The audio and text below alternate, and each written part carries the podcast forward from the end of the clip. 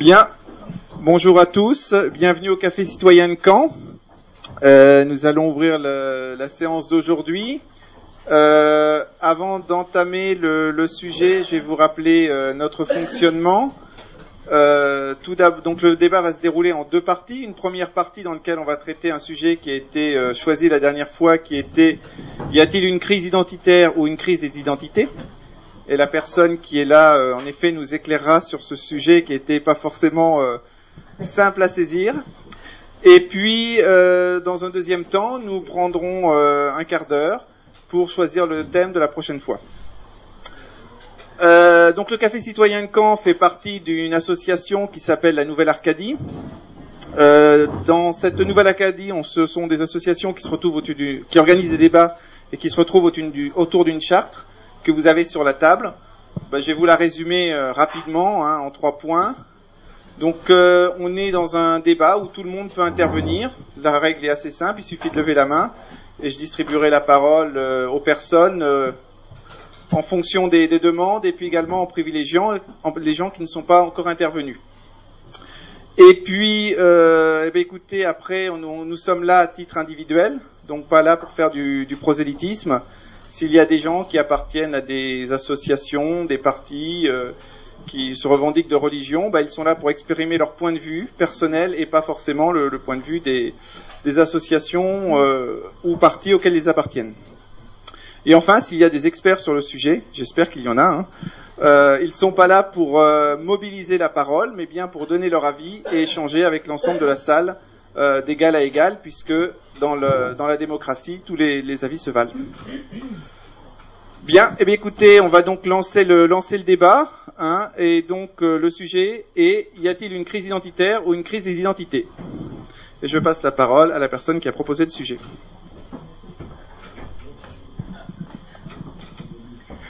Donc bonjour à tous. Alors, je répète donc le sujet, puisqu'il y en a qui se posent la question, y a-t-il une crise identitaire ou une crise des identités? Bon, je vais essayer de ne pas faire celle qui lit son laïus, mais bon, je suis pas très coutumière du fait, donc on, va faire comme on peut. On attend peut-être que les personnes s'installent.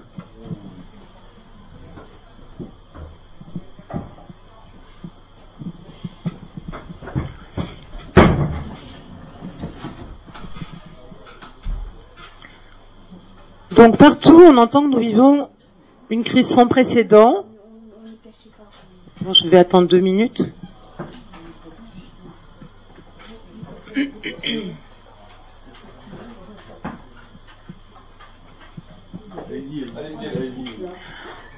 J'y vais, hein. Partout, on entend que nous vivons une crise sans précédent. C'est d'abord une crise d'identité personnelle qui nous ronge, pris que nous sommes dans un rythme qui nous échappe et qui favorise la montée de l'individualisme. La France, jadis terre d'accueil, est en proie de vieux démons. En témoigne l'exhumation du texte de Pétain sur le statut des Juifs du 3 octobre 40, la dernière chasse aux Roms, le tout sécuritaire avec le projet du fichier Minsk. Dans le sujet que je vous propose, il va convenir de distinguer la notion de crise identitaire, qui sommes-nous au sens large d'une crise des identités? Comment se respecter les uns les autres dans une France plurielle dont la devise est censée être liberté, égalité, fraternité? Il convient, pour mieux aborder le sujet, de définir la notion d'identité nationale, thème de campagne du président Sarkozy en 2007. L'identité nationale, c'est le sentiment qu'éprouve une personne à faire partie d'une nation, sentiment propre à chaque personne pour le, sociologue, il y a intériorisation de repères identitaires résultant de la visibilité des points communs de la nation que peuvent prendre la forme de symboles, la Marseillaise par exemple. Cette visibilité est en général organisée volontairement par l'État afin d'en imprégner les individus dès leur enfance. Le rapprochement au sein d'un même ministère de l'immigration, de l'intégration et de l'identité nationale a suscité une polémique dans la mesure où cela laisse supposer que les risques pesant sur l'identité nationale sont directement liés à l'immigration. L'identité nationale n'est pas une forme de patriotisme, et ça serait davantage un attachement charnel à la terre, selon lui. La perspective d'une démocratie en danger pourrait prendre ses racines ici, dans la négation des différentes entités culturelles et cultuelles de nos concitoyens, et dans le non-respect du devoir de mémoire. Il semblerait que la laïcité ne soit plus garante du vivre ensemble et que l'un des sports favoris des Français aujourd'hui soit de se dénoncer les uns les autres. Emmanuel Todd, sociologue, a bien décrié cet état de fait dans l'émission de Franz Olivier Gilbert, Semaine critique, il y a quelques semaines, où l'on retrouvait l'imam républicain Hassan Chalgoumi, qui lui aussi tentait de lutter pour un respect des valeurs républicaines, à côté d'une pratique religieuse modérée. La démocratie, c'est le droit du peuple, de tous les peuples. Est-ce que le projet de la Maison de l'Histoire de France voulu par le président va permettre un rapprochement identitaire? Est-ce que ce projet va constituer un remède identitaire nécessaire? En tout état de cause, peut-on encore parler de démocratie, de défense des valeurs républicaines et de respect de notre histoire de France? Si au nom d'une crise identitaire et de l'État-nation, le monde, colonial était rayé de la carte et l'affaire Dreyfus passait sous silence. Que dire alors du respect dû aux citoyens si on en vient à une société du tout contrôle et du tout sécuritaire, sinon une parodie de 1984 d'Orwell?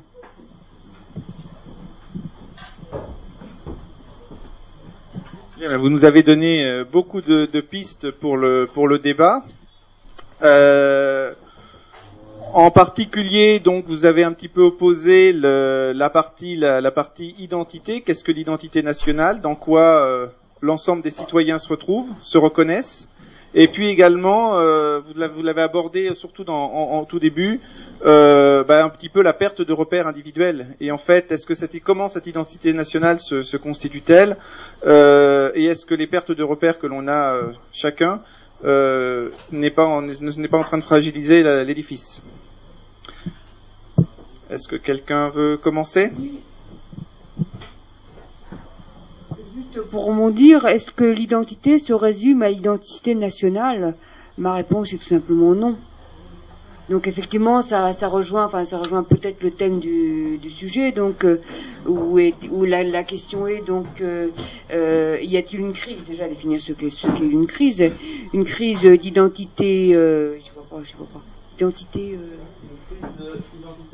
une crise identitaire qui pour moi est une est plutôt euh, euh, ramène au collectif donc crise identitaire donc euh, est-ce qu'on est-ce qu'on est-ce que c'est identitaire concernant le monde? Le monde est-ce que ce sont les hommes les hommes les animaux tout ça nous ramène plutôt enfin à une notion peut-être même écologique.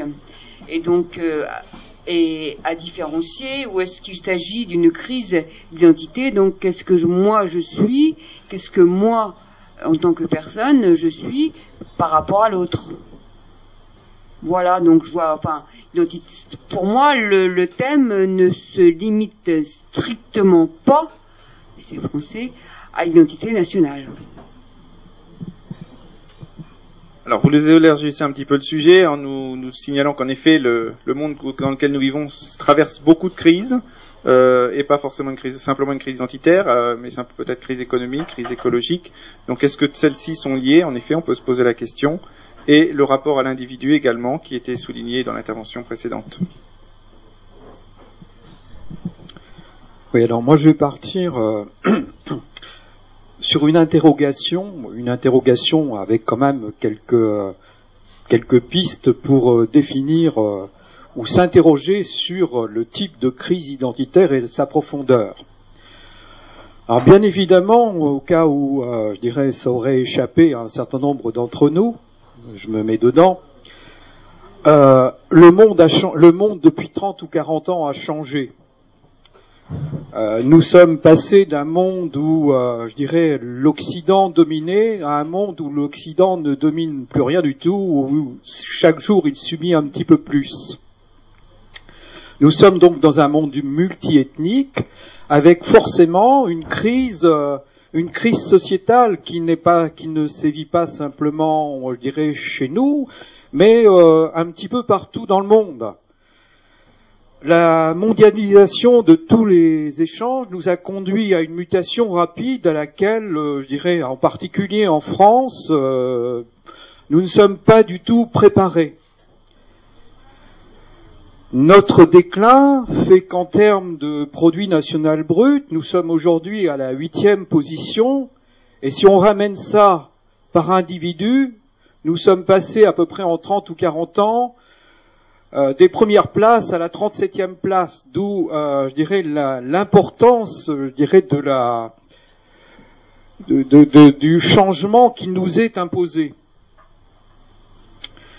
Toujours pour continuer, parce que je crois qu'il faut s'interroger sur notre crise sociétale pour bien comprendre pourquoi on est arrivé à une crise, je dirais, euh, d'identité plus ou moins profonde en fonction des ressentis pour chacun d'entre nous. Le montant de notre dette publique est de plus de, enfin, il est abyssal. Nos dépenses publiques ne sont couvertes qu'à 55% par rapport à nos recettes. Et donc la, dette se creuse d'année en année. Et je dirais chacun d'entre nous peut effectivement, légitimement se poser la question qui va payer? Quelle sera la société de demain? Quel est le type de société que nous allons offrir à nos, enfants et que nous vivons pour nous? Le déficit commercial se creuse, je dirais, d'année en année, auquel donc c'est une charge supplémentaire qu'il faut ajouter à la dette. Donc après avoir vécu longtemps à crédit, euh, Aujourd'hui, nous, arrivons au résultat, c'est-à-dire il faut rembourser. Nous n'avons plus le choix. Quoi qu'en disent, je dirais, euh, les différentes, euh, les, différents politiciens. Je dirais tout à chacun le sent plus ou, moins confusément, même si on n'est pas d'accord, je dirais, sur les solutions à apporter c'est quand allons-nous mettre fin à toutes les gabegies de notre système, euh, aux privilèges de toutes sortes qui existent encore et dont euh, les privilégiés ne veulent absolument pas, je dirais, remettre en cause quoi que ce soit. Légitimement, une grande partie de la population est inquiète. Elle est inquiète pour euh, différentes raisons, parce qu'aujourd'hui, nous sommes à l'ère de l'information instantanée, et chacun d'entre nous sait que la planète entière est polluée. L'air, la terre, la mer, les rivières, pour ne citer, je dirais que quelques éléments. Le pillage des ressources planétaires pour des besoins pas toujours justifiés nous sommes dans une, consommation tout à fait excessive, ne peut que nous rendre légitimement inquiets. Le capitalisme financier continue chaque jour à spéculer sur tout pour satisfaire les vautours de la finance, ruinant des économies, des gens qu'il euh, traite comme variable d'ajustement. Donc plus ou moins confusément, nous savons que nous sommes à la fin d'un monde, que ce monde marche sur la tête. Euh, il y a 30 ou 40 ans, on avait choisi de faire venir des immigrés. C'était une immigration choisie. Aujourd'hui, nous sommes à une immigration subie. Ce qui fait que, ce qui fait que nous, une partie des gens sont inquiets, enfin, ça dans la mesure où nous n'avons déjà pas de travail à donner à nos propres, à, nous tous, je dirais, l'immigration fait que quelque part il y a un problème. Il y a un problème parce qu'on est dans un certain communautarisme où il y a des franges de ce communautarisme, pour ne pas le citer, l'islam qui a ses propres lois qui sont en contradiction avec les lois dites de la République. Donc, tous ces éléments ne peuvent, je dirais, que nous poser une crise d'identité, une crise d'identité par rapport à tous les communautarismes.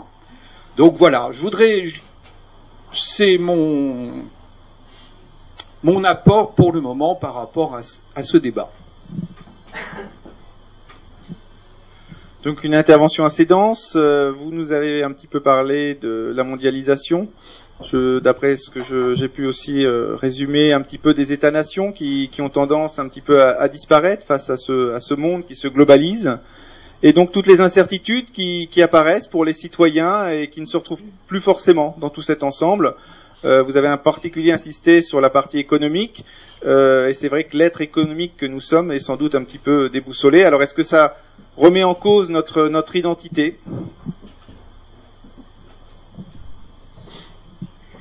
Oui, j'avoue que j'étais un petit peu euh, gêné pour définir l'identité, euh, car il faut partir de ça, effectivement. Alors, je me suis tenu à dire que euh, il y a pour moi deux sortes d'identité. il y a l'identité de l'individu en lui-même, et l'individu qui aspire à l'autonomie, au développement de sa personnalité, à sa liberté. Et puis il y a l'identité, ce que j'appellerais le groupe le plus élargi, c'est-à-dire une somme d'individus. Et je citerai à ce propos la famille, par exemple, la nation. Euh, alors on a parlé évidemment de l'identité nationale, je pense qu'on ne va pas s'y éterniser, effectivement ça a été assez bien développé. Euh, il y a euh, effectivement une, une crise de l'identité du groupe. Il est très difficile effectivement actuellement de vivre en groupe et de vivre dans le groupe plus élargi. Euh, si on fait abstraction, effectivement, des valeurs communes. C'est-à-dire que si on n'adhère pas à des valeurs communes, je vois mal euh, comment on peut, et si on ne respecte pas l'autre dans un groupe, je vois mal comment on peut vivre ensemble. Donc, à ce propos, euh, il faut effectivement mettre de côté un certain nombre de coutumes, de traditions pour vivre ensemble, même si on y attachait individuellement euh, pour euh, effectivement ne pas choquer, disons, les autres qui ont des coutumes ou des, traditions différentes. Alors on a parlé beaucoup du multiculturalisme. effectivement, quand on, c'est très difficile actuellement, comme il a, été dit, il y a des mouvements de population tellement importants actuellement dans des pays qui ont des traditions et, et, par des populations qui ont des traditions tout à fait différentes mais même quelquefois opposés, qui ont des croyances opposées, totalement opposées.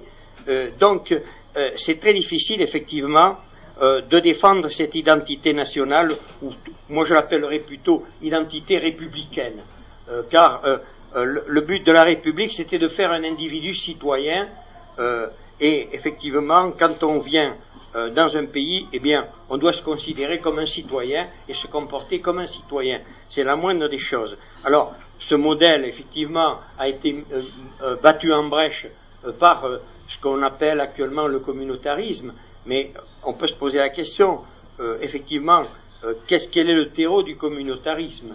Bon, il y a effectivement des influences extérieures, ça, on le sait pertinemment, l'intégrisme religieux, mais il y a aussi peut-être le fait qu'on n'a pas su intégrer euh, les populations comme il le fallait. Est-ce que l'école a rempli euh, toutes ses obligations à ce sujet-là? Est-ce qu'il n'y a pas eu trop de laxisme à ce niveau-là pour accepter euh, que les cultures extérieures l'emportent sur, nos cultures? On a peut-être négligé nos cultures, nos, nos, valeurs traditionnelles. Donc, effectivement, là, il y a une responsabilité partagée. Alors, il a été dit, effectivement, Parlant de la crise d'identité, moi je dirais que c'est la crise des égaux. Euh, c'est euh, disons, le moi exacerbé, euh, moi je me débrouille et toi tu, te débrouilles tout seul. Bon, c'est un peu ça. On est dans cette société-là qui risque effectivement de se développer à l'image des sociétés anglo-saxonnes. Alors là, la tentation, effectivement, on l'a dit, devant la mondialisation, la perte des repères, car il y a Actuellement, on a perdu des repères. Euh, quand euh, on n'a pas de valeur, on n'a plus de valeur. Moi, j'avais entendu dire dans cette assemblée une fois, euh, nous, moi, je crée mes propres valeurs. Bon, très bien, on va avoir ses propres valeurs, mais il faut qu'elles soient partagées aussi, quand même. Donc, actuellement, les pertes de valeur, les pertes de repères. Il y a un vide devant lequel la société se trouve un peu orpheline. Est-ce que c'est pas là qu'est la crise De se trouver un petit peu orphelin de certaines valeurs euh, qui faisaient un lien entre les individus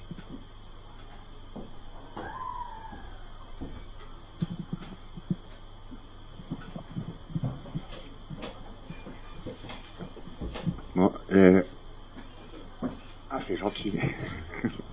Les gentils. ça tombe bien qu'aujourd'hui, c'est la journée nationale de la gentillesse. Il faudrait que ce soit 365 jours par an. Ça, correspond bien à cette, ces questions qu'on se pose sur l'identité. Bon, évidemment, c'est pas nouveau.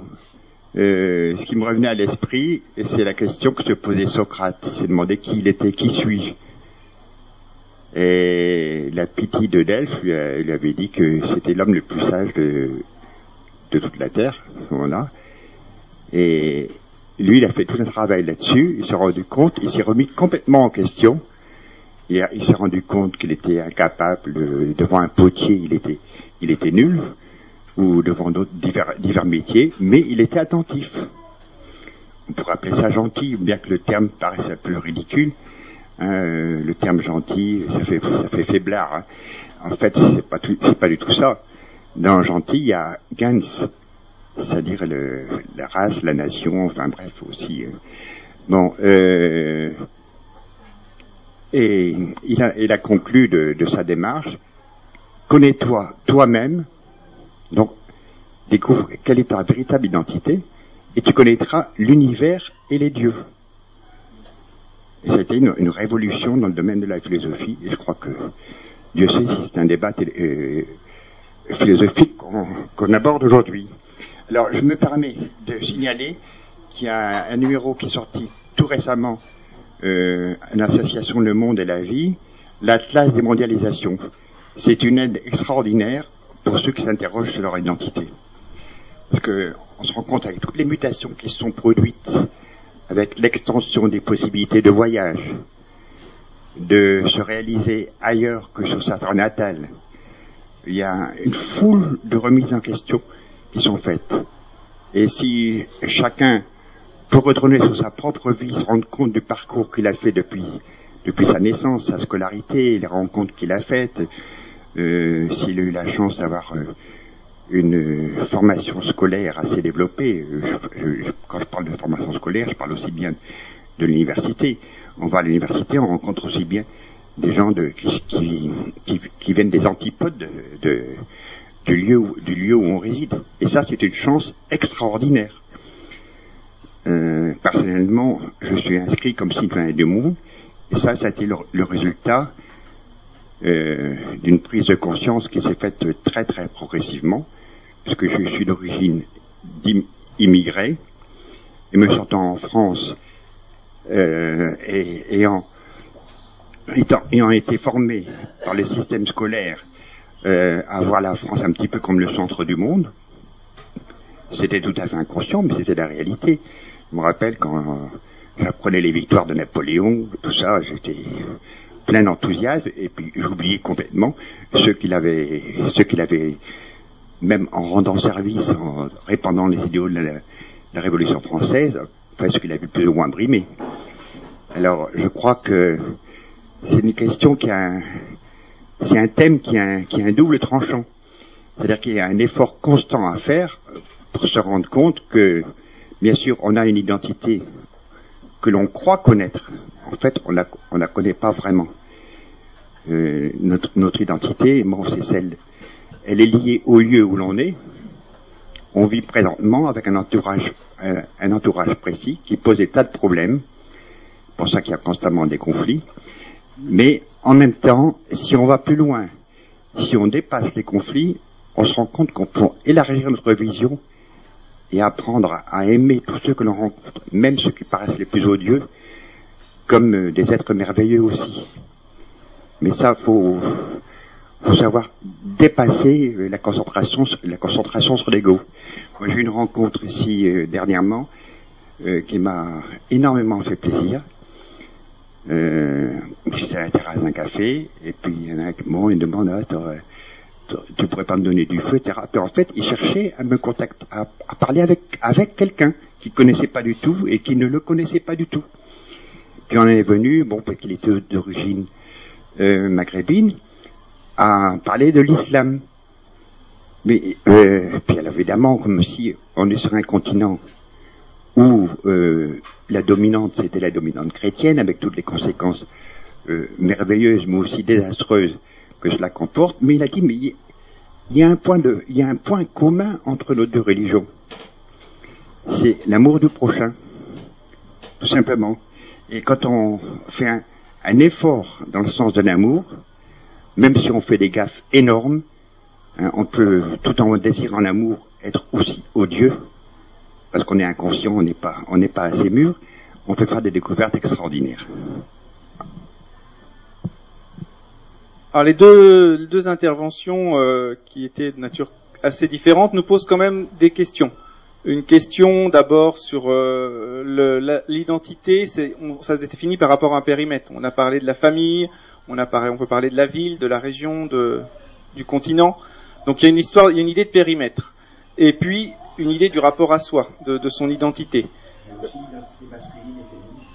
L'identité masculine, féminine. On peut déterminer les périmètres par rapport à une identité. euh, en fait, c'est vraiment par rapport à ça. Donc en fait, est-ce que aujourd'hui on arrive encore à retrouver le périmètre? Et moi, par rapport aux questions qui, qui étaient posées, euh, est-ce qu'on peut définir une identité euh, à partir du moment où il n'y a plus d'opposition? À partir du moment, est-ce que l'identité du genre humain est facile à définir? Parce qu'aujourd'hui, est-ce que c'est pas le manque d'opposition qui nous qui, est- qui pose problème dans la définition de, de l'identité Là, je sais pas. Vous êtes intervenu, là, je sais pas ce que vous voulez dire exactement. Mais euh, moi, je vais revenir sur les deux interventions. Là, c'est très intéressant dans, le, la mesure où on a posé une question euh, euh, assez large, hein, assez complexe d'ailleurs. Et puis, on remarque quand même que c'est beaucoup d'émotions qui, qui s'expriment. Hein, en fonction de, de chacun. Donc on a eu deux interventions là d'une personne. Alors on, on remarque aussi c'est bon moi je vais vous dire euh, l'âge parce que là euh, ça interpelle aussi parce que on pourrait se poser la question d'ailleurs pourquoi il y a une crise euh, d'identité. Hum. Et moi je me sens très déjà très concerné à l'âge que j'ai, j'ai 50 ans, donc je pense que les deux monsieur devraient être sensibles à ça. Et je pense qu'il y a un parcours aussi euh, de la vie et de ces personnes âgées, si vous voulez maintenant, entre guillemets, hein, on reste toujours à l'esprit jeune, hein. mais euh, est-ce qu'on n'a pas fait des erreurs? Est-ce qu'on n'a pas été sensible à quelque chose qui nous échappe maintenant dans la crise d'identité, vous voyez? Euh, Crise d'identité euh, ou une crise des, ident- des identités.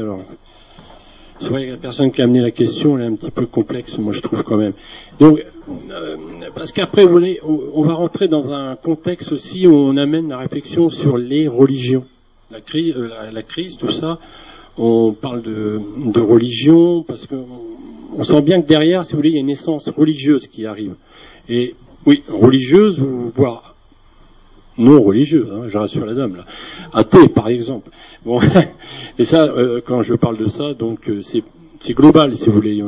Euh, quelqu'un d'athée, pour moi, c'est quelqu'un de religieux. Vous voyez, donc c'est ma philosophie. Donc, alors, par rapport à ça, donc crise d'identité, eh ben, je crois qu'il faut prendre un, un grand recul et commencer maintenant, parce que là, aujourd'hui, vous voyez, à prendre beaucoup, beaucoup de recul et se dire, ben, est-ce que j'ai, c'est pas se culpabiliser, hein, c'est se dire, est-ce que j'ai pas fait des erreurs, même au sein de ma propre famille, au sein de, de la collectivité, au sein des, des politiques, au sein de, d'un ensemble de, de population.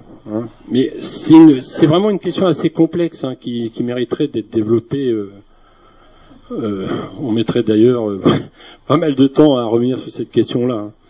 Moi, moi personnellement, ce que je peux vous dire, c'est que on est vraiment euh, arrivé à un niveau où effectivement on est devenu des gens très égoïstes.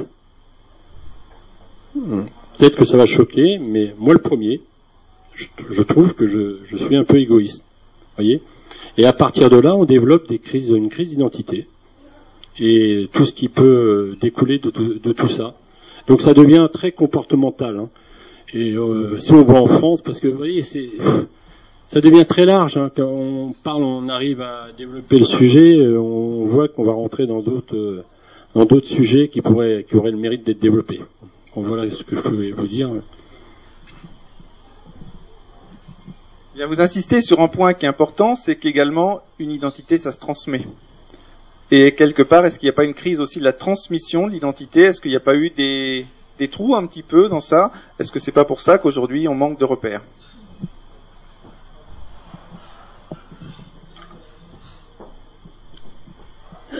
Bon, moi j'arrive, euh, j'ai vécu, je suis né, euh, j'ai grandi, j'ai été nourri euh, loin d'ici. Et, j'ai profité d'un amalgame de culture parce que la situation était telle. J'arrive d'outre-mer. Aujourd'hui, avec la rupture, puisque je suis parti définitivement, euh, je peux parler d'autres tombes, puisque j'ai coupé les ponts avec mon passé, euh, malgré moi d'ailleurs. Et quand je suis arrivé, j'ai fait une demande officielle. J'ai voulu échanger mon, ma carte d'identité contre une carte de quantité. Ça m'a été refusé. On m'a dit non, ici c'est la carte d'identité. Alors, j'ai, fait la démarche suivante, j'ai voulu m'intégrer et puis m'assimiler surtout. Et je me suis aperçu que dans un pays qui est devenu le mien, au combien, euh, j'ai eu besoin de me situer, et j'ai vu que le, le, besoin tribal était plus fort que le, besoin, si vous voulez, d'autonomie. J'ai eu besoin de, de, de, de m'agrafer, de, de me sentir euh, quelque part pas tout seul. J'ai peur d'être seul. Et alors je me suis dit, la France, terre d'accueil, et en plus, français comme n'importe quel français, j'ai observé, je me suis intégré, et alors je me suis dit, quel est mon statut, mon identité de groupe? Ben, C'est la France. Mais j'ai vu que les gens qui venaient de chez moi étaient beaucoup plus euh, attachés à ce, pas ce mythe, j'allais dire, à ce, euh, ce, principe de, de, de, de, patrie, que les, les Français, euh, disons, indigènes, ceux qui sont d'ici, Français de l'extérieur, se sentaient peut-être un peu plus euh, attachés à la chose que les gens que je rencontrais, que je trouvais ici, sur mon passage. Et je, l'ai expliqué comme ça, les minorités qui vivent à l'étranger se radicalisent plus par souci de conservation. Euh, si vous voyez des Français, euh, je sais pas moi, euh, à l'étranger n'importe où, en Amérique ou n'importe quoi, ont tendance à se grouper. Et les minorités ici, pareil, avec les conséquences que ça peut provoquer. J'ai eu beaucoup de mal à me à me faire à cette idée que euh, on était là dans un, un je m'en foutisme assez assez répandu. J'ai été terriblement choqué par certains actes. J'ai vu que une fois dans, dans des revues, parce qu'on ne peut pas m'empêcher de lire, hein, j'ai vu une image qui m'a terriblement choqué. C'est cet individu, qui a été d'ailleurs primé par la FNAC, qui s'est essuyé le, le derrière avec le drapeau français. Ça m'a, ça m'a interpellé. Et je me suis dit que, malgré tout, je tiens, je tiens absolument à m'accrocher à cette idée, à cette idée de France, parce qu'il me reste que ça.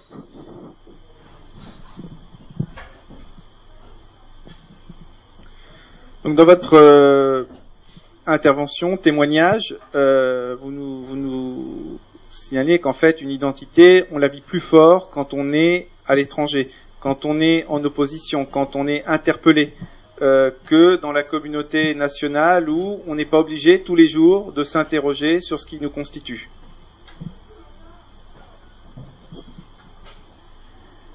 Alors, comme le disait euh, une personne euh, antérieure, donc euh, il y a deux formes d'identité. Donc, il y a l'identité personnelle et l'identité sociale.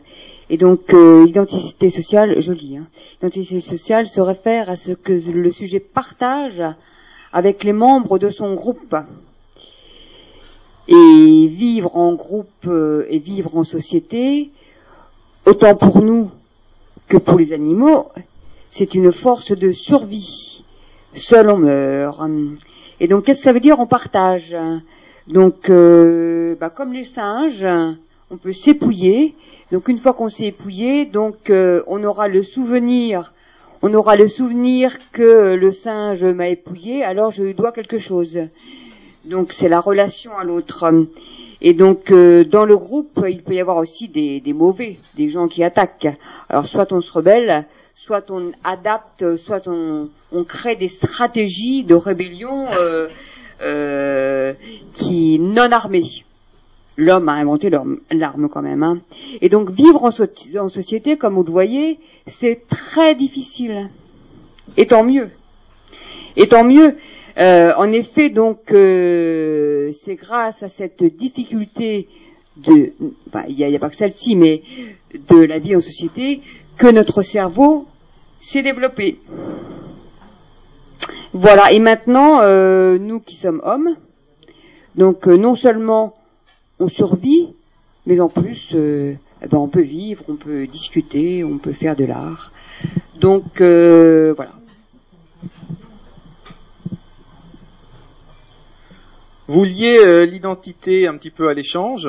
Euh, Est-ce qu'on ne peut pas simplement, euh, dans le partage de valeurs, sans vraiment échange ou, service rendu, échange de services, est-ce qu'on ne peut pas avoir une identité commune malgré tout?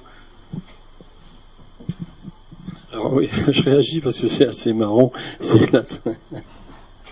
l'évocation de Madame. Donc euh, c'est vrai que le, rapport animal et, le rapport humain, c'est vrai qu'il y a, quand même un lien. Il faut le reconnaître. Il ne faut pas être prétentieux, nous les humains. Hein. Euh, les animaux ont beaucoup de leçons à nous donner. C'est vrai. Là, je suis d'accord avec vous. Mais ce qu'il y a, il ne faut pas faire non plus amalgame. Euh, L'espèce euh, animal s'est quand même développé. Bon, là, on va prendre une thèse, mais tout le monde n'est pas n'est pas obligé d'être d'accord avec cette thèse. hein. Darwin, par exemple.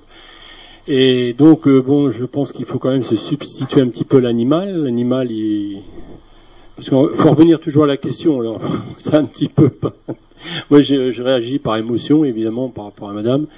Euh, les animaux ont un intérêt euh, capital, c'est sûr. La Terre a été formée, euh, l'animal est venu après, et l'homme en troisième position. Il ne faut pas l'oublier. Voilà. Donc une crise d'identité, ben, je crois qu'il n'y en a pas chez les animaux. Ça c'est vrai. Je, à moins que vous en connaissiez, je vois pas de crise d'identité chez les animaux. Euh, chez l'homme, euh, oui, parce qu'il raisonne de trop, parce qu'il est, trop intelligent apparemment. Et pourtant, euh, on pourrait donner des exemples de son manque d'intelligence. Et il y en a, franchement, à l'appel de ces manques d'intelligence. Parce qu'il a, il a l'intelligence de raisonner et en plus il fait du mal. Bon, c'est quand même quelque chose d'incroyable parce que dans notre époque, en 2010, on voit que le, moi je vous parle du mal. hein. on peut dire le mal, on peut dire le, côté négatif, on peut dire le yin, le yang, mais là on voit que franchement on n'a pas progressé. On n'a pas progressé. On est toujours au même stade d'agressivité humaine. Remontez l'histoire, vous allez voir. Bon, c'est vrai que les conséquences étaient beaucoup plus dramatiques, les guerres de religion, les, les guerres euh, entre civilisations, euh, même euh, on va remonter à l'histoire, euh, plus loin encore, les hommes préhistoriques. Mais on est toujours des hommes préhistoriques dans l'agressivité. On n'a pas évolué. On n'a pas maîtrisé notre, euh, euh, en fait, peut-être nos émotions, oui, mais euh, vous avez des gens émotifs et qui se maîtrisent. Vous avez des gens agressifs qui peuvent aussi se maîtriser. Vous voyez Donc la crise d'identité, bon, on est quand même dans le sujet là, parce qu'elle peut venir aussi, euh, elle peut venir aussi de là, du, manque de maîtrise euh, et de bah, d'évolution hein, dans l'homme. Hein. Donc on a pris un virage au lieu de le prendre. alors n'y voyez aucune connotation politique. Hein. on a pris un virage trop à gauche, alors qu'on aurait dû le prendre un peu plus à droite. Enfin, ça, c'est la philosophie. Voilà.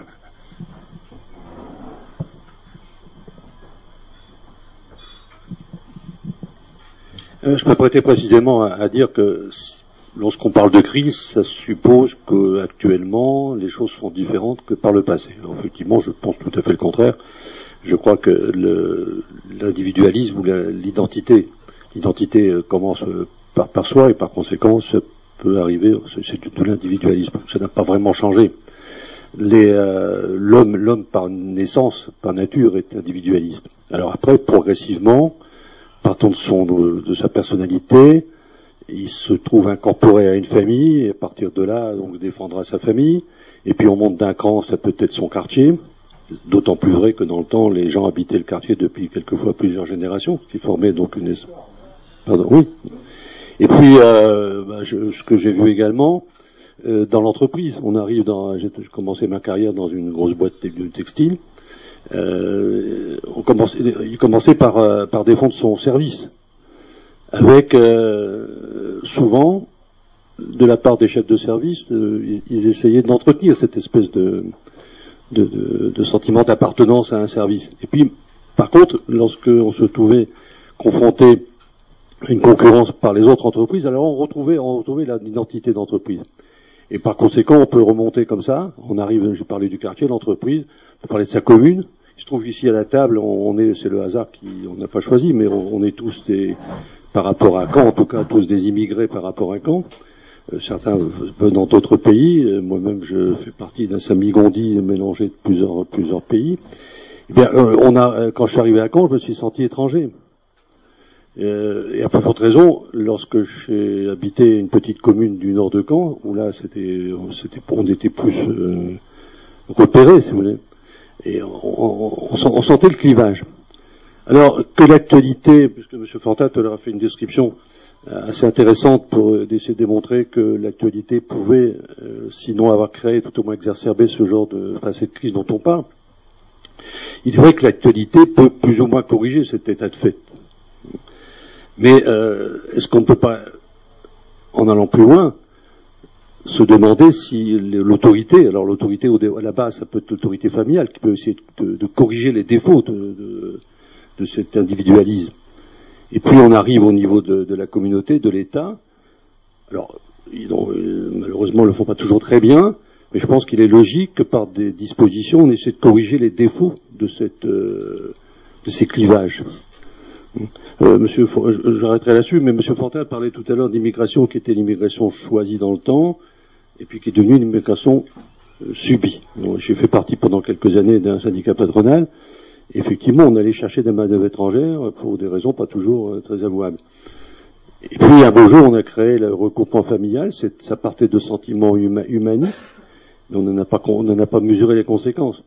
Alors, que l'on constate aujourd'hui que les, amalgames se font plus difficiles, sont plus difficiles, c'est un fait, mais je pense qu'il est logique d'essayer de les corriger, hein, sachant qu'à la base, ça n'est pas naturel.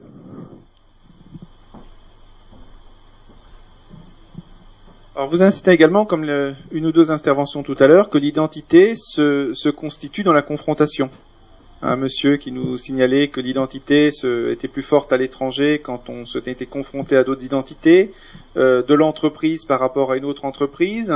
Euh, est-ce que l'identité existe, une identité collective existe quand il n'y a pas de confrontation?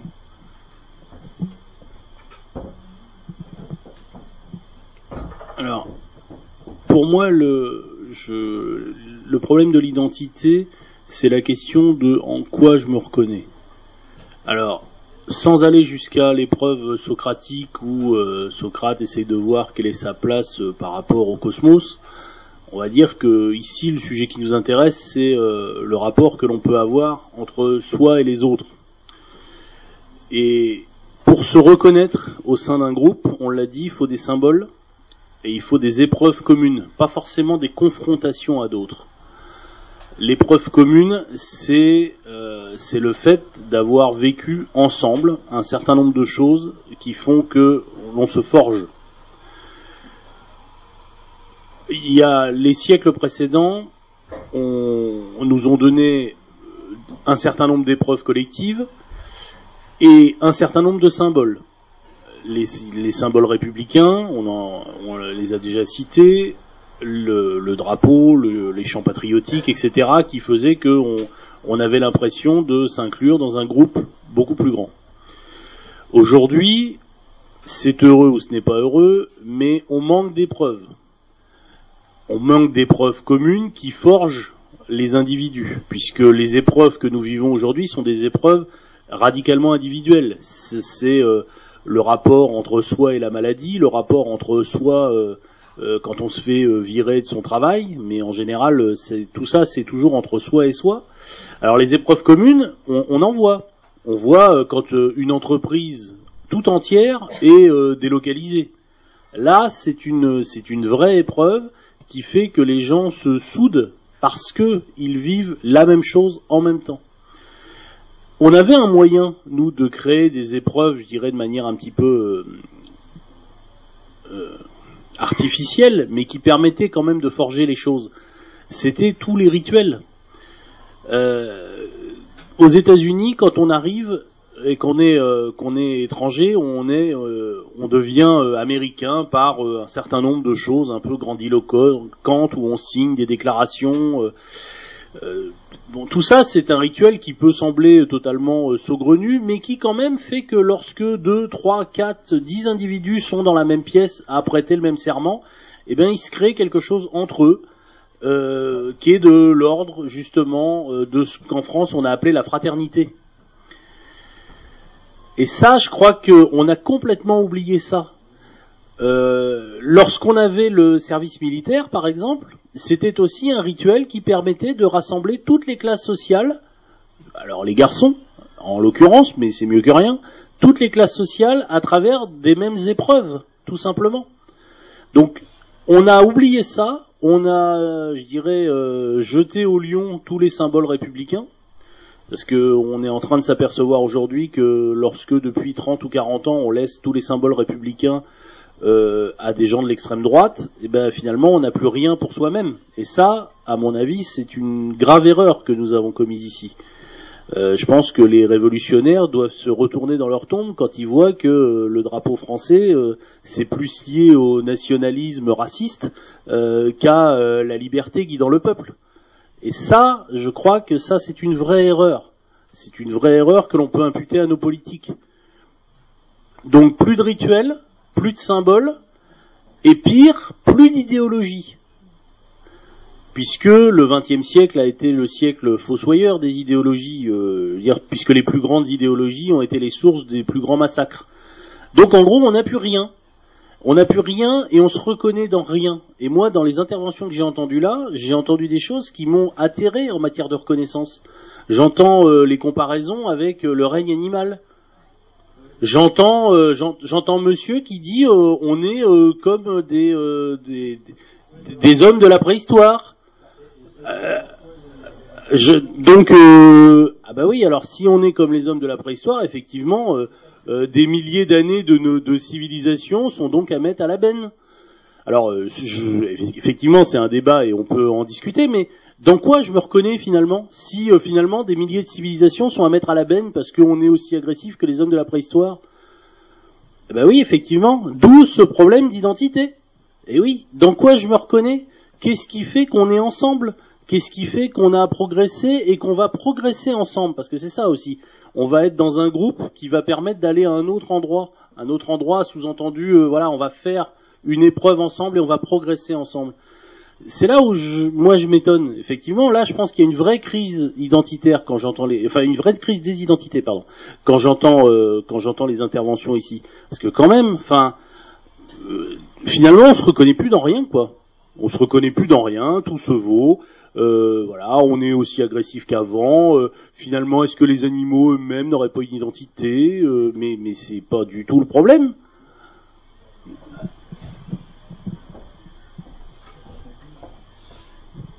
Bien, voilà qui va alimenter un petit peu le débat. On a une, euh, en tout cas, une, je pense, une vraie vision de l'identité. Alors, est-ce qu'elle est partagée? Ça, c'est, euh, ça peut être, euh, ça peut être intéressant justement d'en, débattre. Donc, je vais passer la parole. Oui, moi je sais pas si on a une vraie vision des identités. Il me semble, ça va peut-être être un peu nébuleux parce que c'est quelque chose que je ressens, mais pas peut-être pas facile à expliquer. Pour moi, il me semblait que l'identité, enfin, ou c'est comme ça que je le ressens, euh, elle est faite de choses visibles. Euh, comme on a sur notre carte d'identité, notre taille, nos yeux, notre, euh, euh, elle, a- elle est faite de choses visibles, mais ce qui crée l'identité d'un individu, ça n'est pas que ça, c'est justement son parcours avec la culture qu'il a eue, avec les expériences qu'il a rencontrées, avec les groupes qu'il a rencontrés et qui ont fait qu'à un moment ou un autre de sa vie, parce que c'est pareil, son identité propre, elle évolue, il me semble que c'est ce qu'a construit l'individu de l'in- l'identité de chaque être humain, enfin chaque individu. Cette identité-là se rencontre à des moments donnés forcément avec des groupes qu'on a pu rencontrer, avec qui on a partagé les idées, avec des effectivement des projets qu'on a eu ensemble, avec c'est ce qui crée, enfin il me semblait que c'était ce qui créait l'identité de l'individu. Et justement ce qui me gêne un peu après tout ce que j'entends, je me demande si justement la crise d'identité c'est pas parce qu'on voudrait que l'identité de l'autre soit forcément moulée sur la sienne je, je, enfin moi je, je perçois ça comme ça. Je me dis, est-ce que l'identité d'un autre a forcément besoin? Elle ne peut pas déjà. Je pense qu'elle ne peut pas être calquée euh, totalement sur mon ce que je, ce qui fait mon identité propre. Et est-ce que ça n'est pas pour ça? Parce qu'on il y a un moment où, où eh ben on rejette l'identité de l'autre, on rejette ce qu'il a construit, ce qu'il a fait, ce qui que on crée une crise des identités. Je renverse le. Enfin, bon, je sais pas si j'ai arrivé. Non, de la notion un petit peu de, de ce que Monsieur disait. On parle de passerelle, de ce, pour créer une identité commune, il faut pouvoir échanger, il faut, mais il faut aussi peut-être être différent. Mais oui. Je voudrais pas éterniser la question sur l'homme de la préhistoire, mais euh, j'ai appris, enfin, j'ai appris que les scientifiques euh, avaient découvert que, euh, disons, l'homme de Néandertal était très gentil, et que s'il a, il a été tellement gentil qu'il a été absorbé par l'homme de Cro-Magnon qui lui a pas fait de cadeau, alors que c'est lui qui avait transmis un certain nombre de savoirs aussi. Bon, donc. euh, le problème de la gentillesse dont parlait euh, notre collègue tout à l'heure est important. Mais moi, je reviens sur une question qui n'a pas été abordée. Euh, on parle de crise, mais des crises, il y en a eu toujours des crises. L'humanité n'a avancé que grâce à des crises. hein. Bon, parce qu'il faut les surmonter, les crises. Alors, actuellement, c'est vrai qu'on a une crise un peu particulière euh, qui, à mon avis, est le fruit des énormes possibilités offertes par le progrès, le progrès technique qui n'a pas été suivi par le progrès humain et qui permet à l'homme d'exercer, euh, disons, son, sa domination. Et c'est là qu'un petit peu est la crise. Alors, je prends l'homme dans sa voiture. Il est tout à fait différent que lorsqu'il est tranquillement chez lui, euh, assis sur son fauteuil, en train de regarder la télévision, euh, un film agréable. Internet qui lui permet de dominer un peu l'espace l'espace humain. Et puis euh, la biologie qui, qui lui permet éventuellement de changer la vie et la mort. Et là, euh, on devient complètement, euh, je veux dire, euh, paranoïaque. C'est-à-dire que on n'a plus le sens de la maîtrise de soi. Je reviendrai un petit peu à ce, qu'a dit sur notre collègue tout à l'heure, en tout début. Bon, est-ce qu'il faut se connaître soi-même, effectivement, pour, pour bien voir quels, sont nos travers et ne nous laissons pas, disons, influencer par euh, toutes les théories extérieures, euh, qui, les idéologies euh, qui ne peuvent nous mener que euh, à la crise et à la catastrophe. Bien, sans revenir sur tout ce que vous avez dit, je, vous avez dit l'homme de, de Néandertal a été absorbé. J'aurais plutôt tendance à dire exterminé. Euh, et puis, euh, on- vous avez dit on a changé la vie et la mort. Si on arrive à changer la vie, je pense pas encore qu'on ait changé la mort.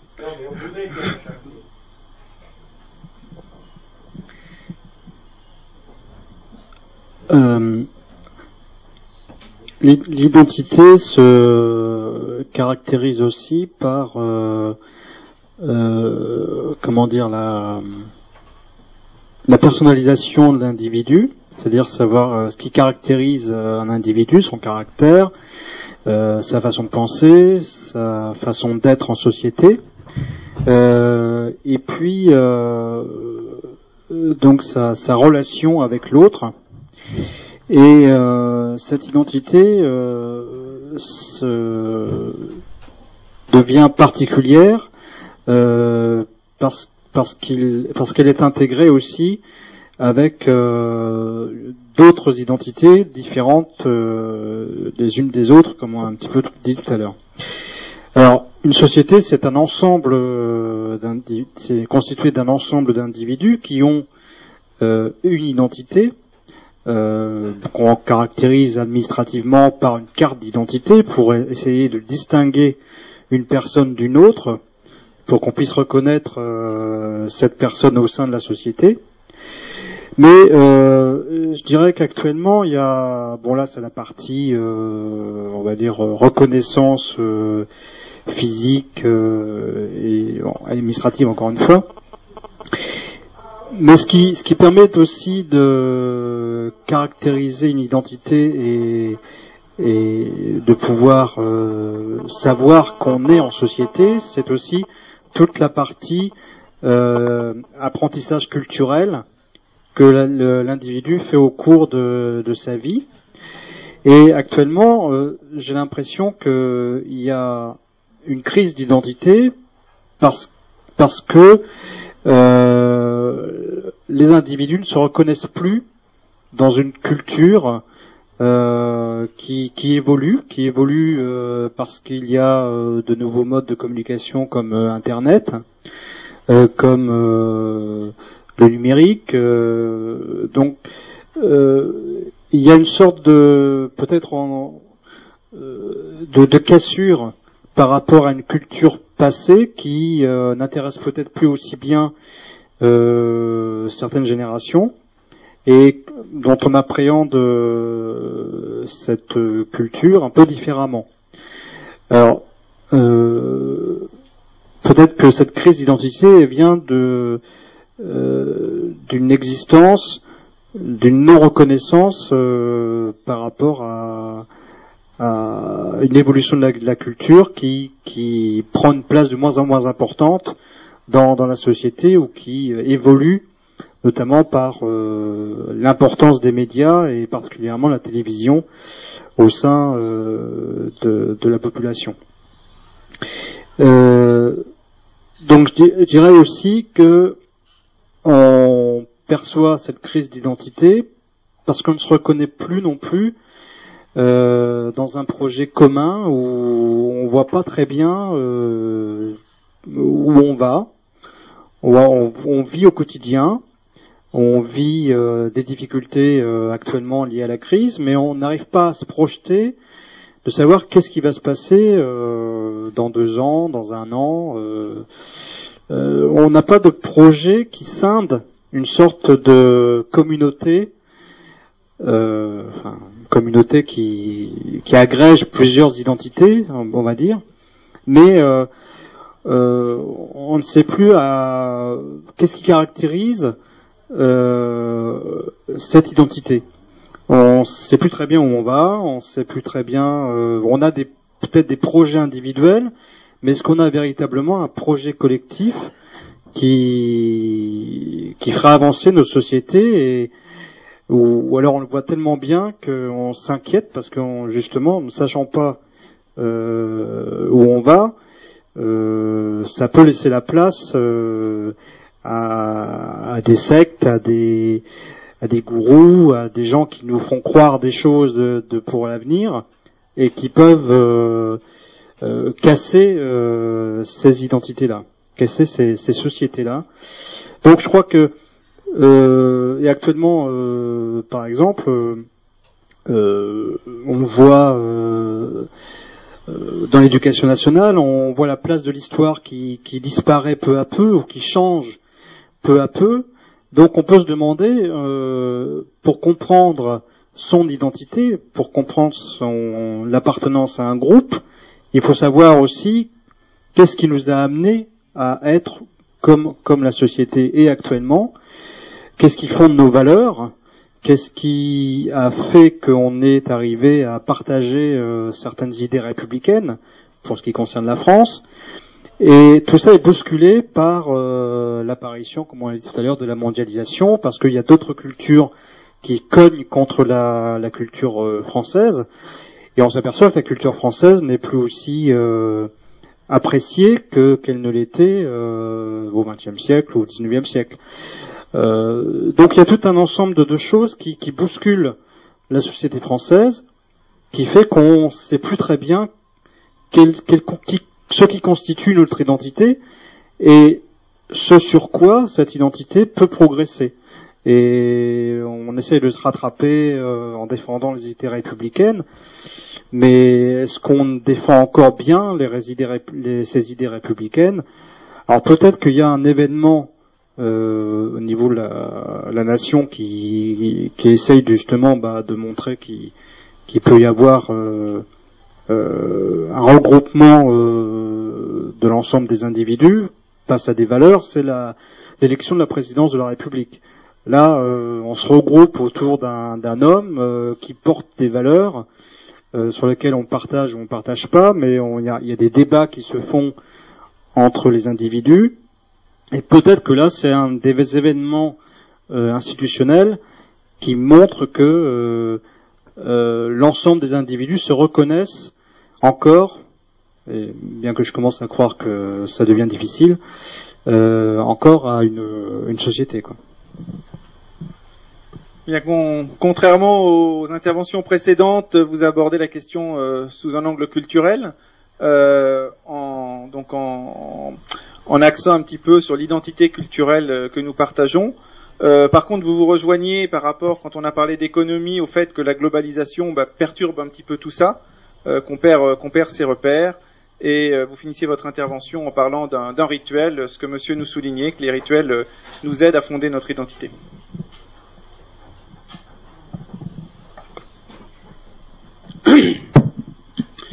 Alors, pour l'identité, on revient, on, tourne un peu en rond et c'est inévitable.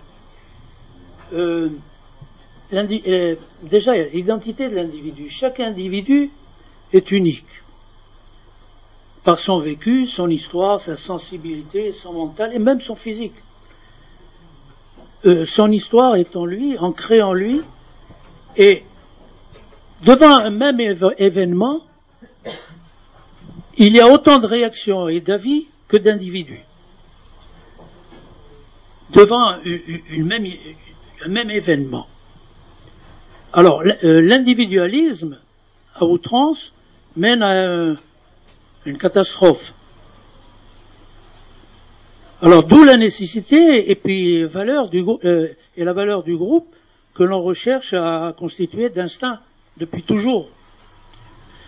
Bon, mais alors là, bon, il y a toujours euh, l'envers de la médaille, euh, il y a cette inquiétude là qui fait que le, groupe a toujours besoin de, s'opposer ou, de se confronter à d'autres groupes pour exister, pour forger son identité. Ça a toujours été comme ça. Euh, l'opposition à l'Allemagne euh, a contribué à forger l'identité nationale. C'est vrai. Aujourd'hui, l'Europe se forgera peut-être en opposition à certaines agressions extérieures. C'est une prise de conscience de l'identité européenne qui se forge peut-être. Alors supposons que, après toutes ces épreuves et tous ces épisodes, euh, cette expérience européenne arrive à, cette utopie que la planète sera euh, considérée comme une identité, euh, non seulement le jour de la gentillesse, mais la paix éternelle, hein, pas, celle du cimetière, eh ben, la planète n'aura-t-elle pas besoin encore euh, de se de se trouver une opposition, quelque chose? Peut-être que euh, les Martiens, la planète. Alors là, on va forger l'identité planétaire parce que les Martiens nous menacent. Et si les Martiens n'existent pas, on va sûrement les inventer par besoin.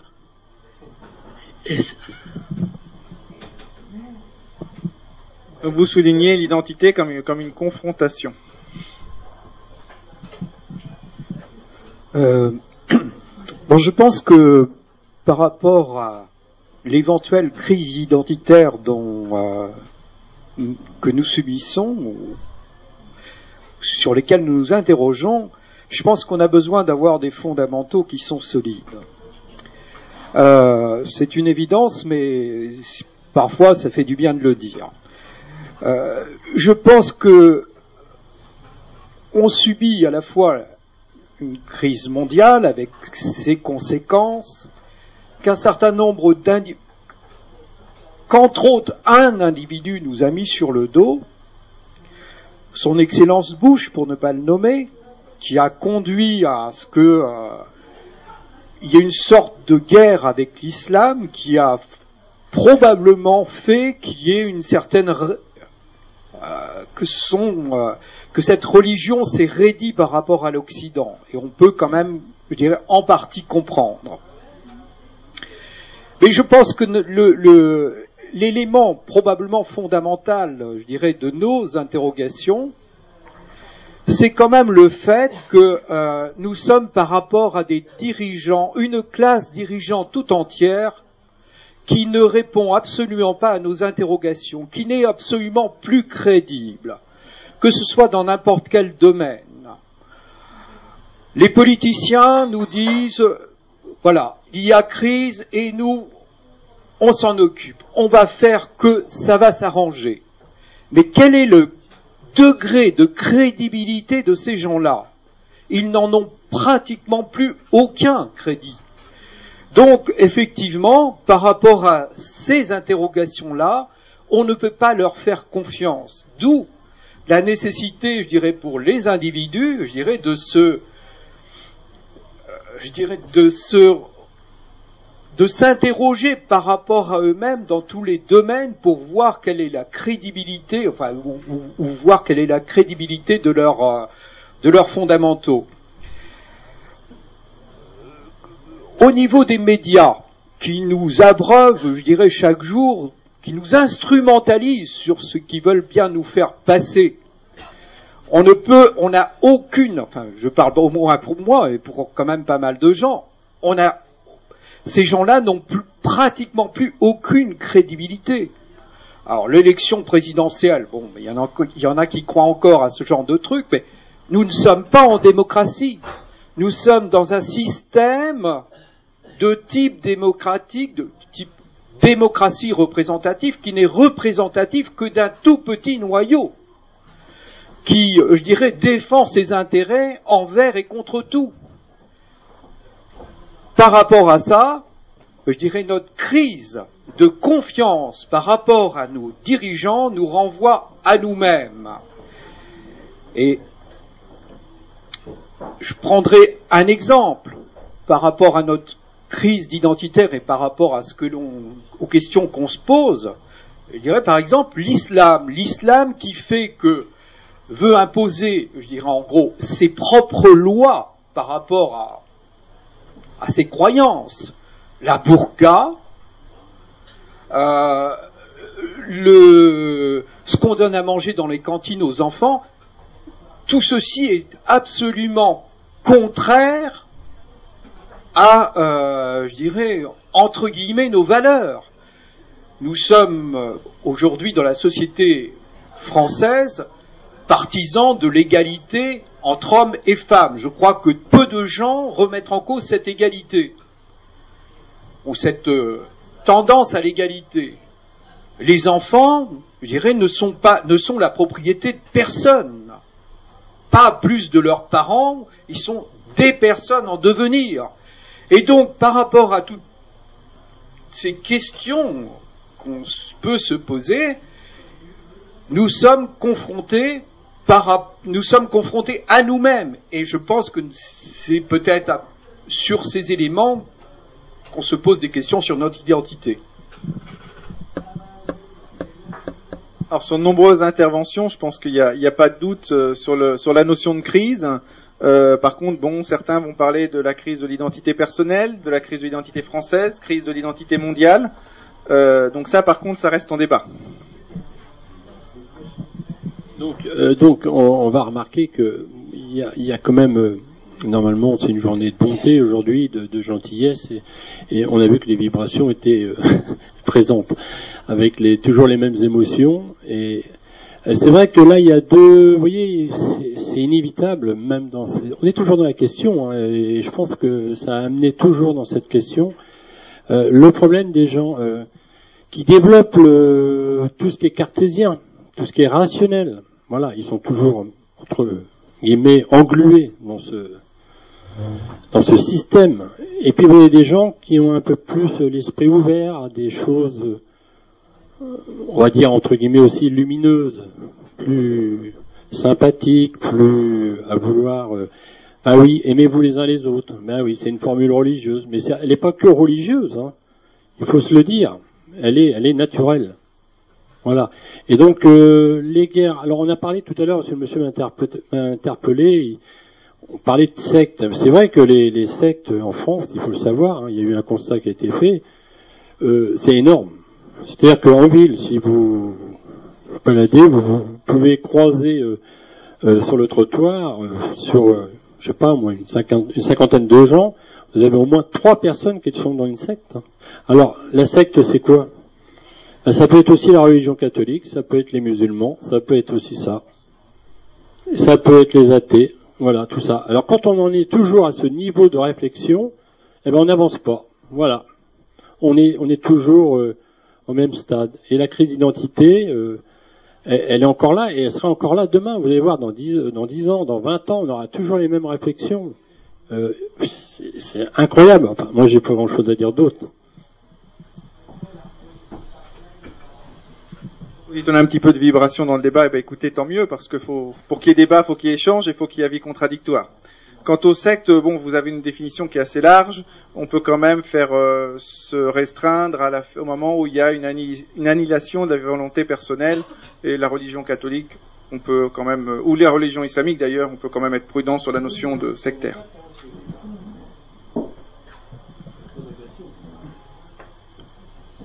Je crois qu'il y, a, un adage populaire qui dit que pour bien aimer les autres, il faut commencer par bien s'aimer soi-même. Euh, et cet adage, cet adage, il nous montre avant toute chose que euh, peut-être pour accepter l'autre dans toutes ses différences, encore faut-il être bien soi-même dans sa peau et dans son identité entre guillemets. Et ça, ça, ça veut dire qu'il faut éviter euh, les formules je dirais, euh, un peu angoissante qu'on entend dans notre quotidien. Moi, j'ai entendu tout à l'heure, euh, nous sommes tous à ce point différents que, bon, finalement, ben oui, c'est vrai, on est tous différents. ici, il y a plein de personnes très différentes. Mais ce qui compte, c'est qu'est-ce qui nous unit.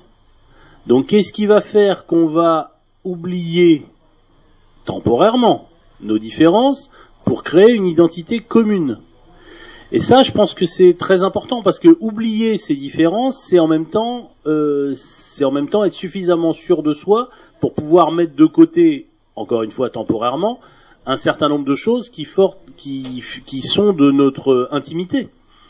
Tout ça, c'est important parce que, en gros, si on est bien euh, dans sa peau, je pense qu'on a moins de problèmes de crise identitaire. Donc, euh, à mon avis, il y a aussi un problème très intime et très de l'ordre de la psychologie.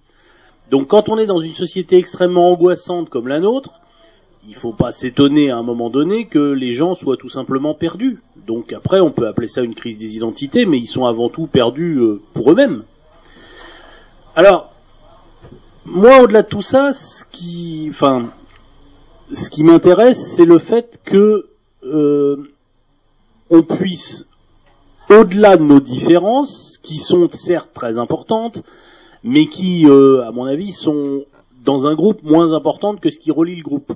Il faut être capable de, de, je dirais, de euh, d'obérer, enfin, de, de, une partie de soi-même au profit du groupe. Ça, c'est ce qui fonde le groupe. C'est ce qui, c'est ce qui est constitutif d'une notion de groupe. Quand vous appartenez à une équipe de foot, eh ben, euh, vous, vous, vous obéissez aux règles communes. Donc, obéir à des règles communes, qui soient, euh, je dirais, euh, formalisées euh, à l'écrit ou moins formalisées, c'est ça. Donc, mais pour pouvoir obéir, encore faut-il s'en donner les moyens. Et ça, je crois aujourd'hui qu'on a du mal. Alors, on a parlé de, on a parlé de l'individualisme, on a parlé. Moi, je, pense avant tout au nombrilisme, c'est-à-dire que l'individualisme, après tout, mais c'est surtout moi ce qui me choque, c'est la capacité de se regarder uniquement soi-même, son petit nombril, ses petits problèmes, sa petite vie. Mais ça, c'est pas du tout ce qui forme une identité, ça. Ça, c'est pas du tout ce qui va permettre d'aller vers l'autre. Alors, ça, pourtant, c'est compréhensible. Quand on disait on est égoïste, on est individualiste, les symptômes de ça sont les mêmes que les symptômes des gens qui se replient sur eux-mêmes. Donc vis-à-vis de l'extérieur, euh, ils semblent égoïstes, mais ce qui sont pas avant tout euh, repliés sur eux-mêmes. Donc moi j'ai du mal à voir est-ce qu'un individu est replié sur lui-même, sur ses petits problèmes, parce qu'il en a probablement, ou est-ce qu'il euh, qu'il est euh, réellement individualiste et qui se fout de tout le monde?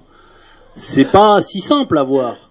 Donc je pense qu'il faut aussi être assez prudent par rapport à ça, parce que là on touche des choses qui sont vraiment de l'ordre de l'intime, et encore une fois, pour, pour je dirais, parler d'identité, de choses qui nous fondent, sur lesquelles on peut être fier d'ailleurs, on peut avoir une certaine forme de fierté à être catholique pratiquant, et à discuter avec un musulman pratiquant tout aussi fier de ses convictions.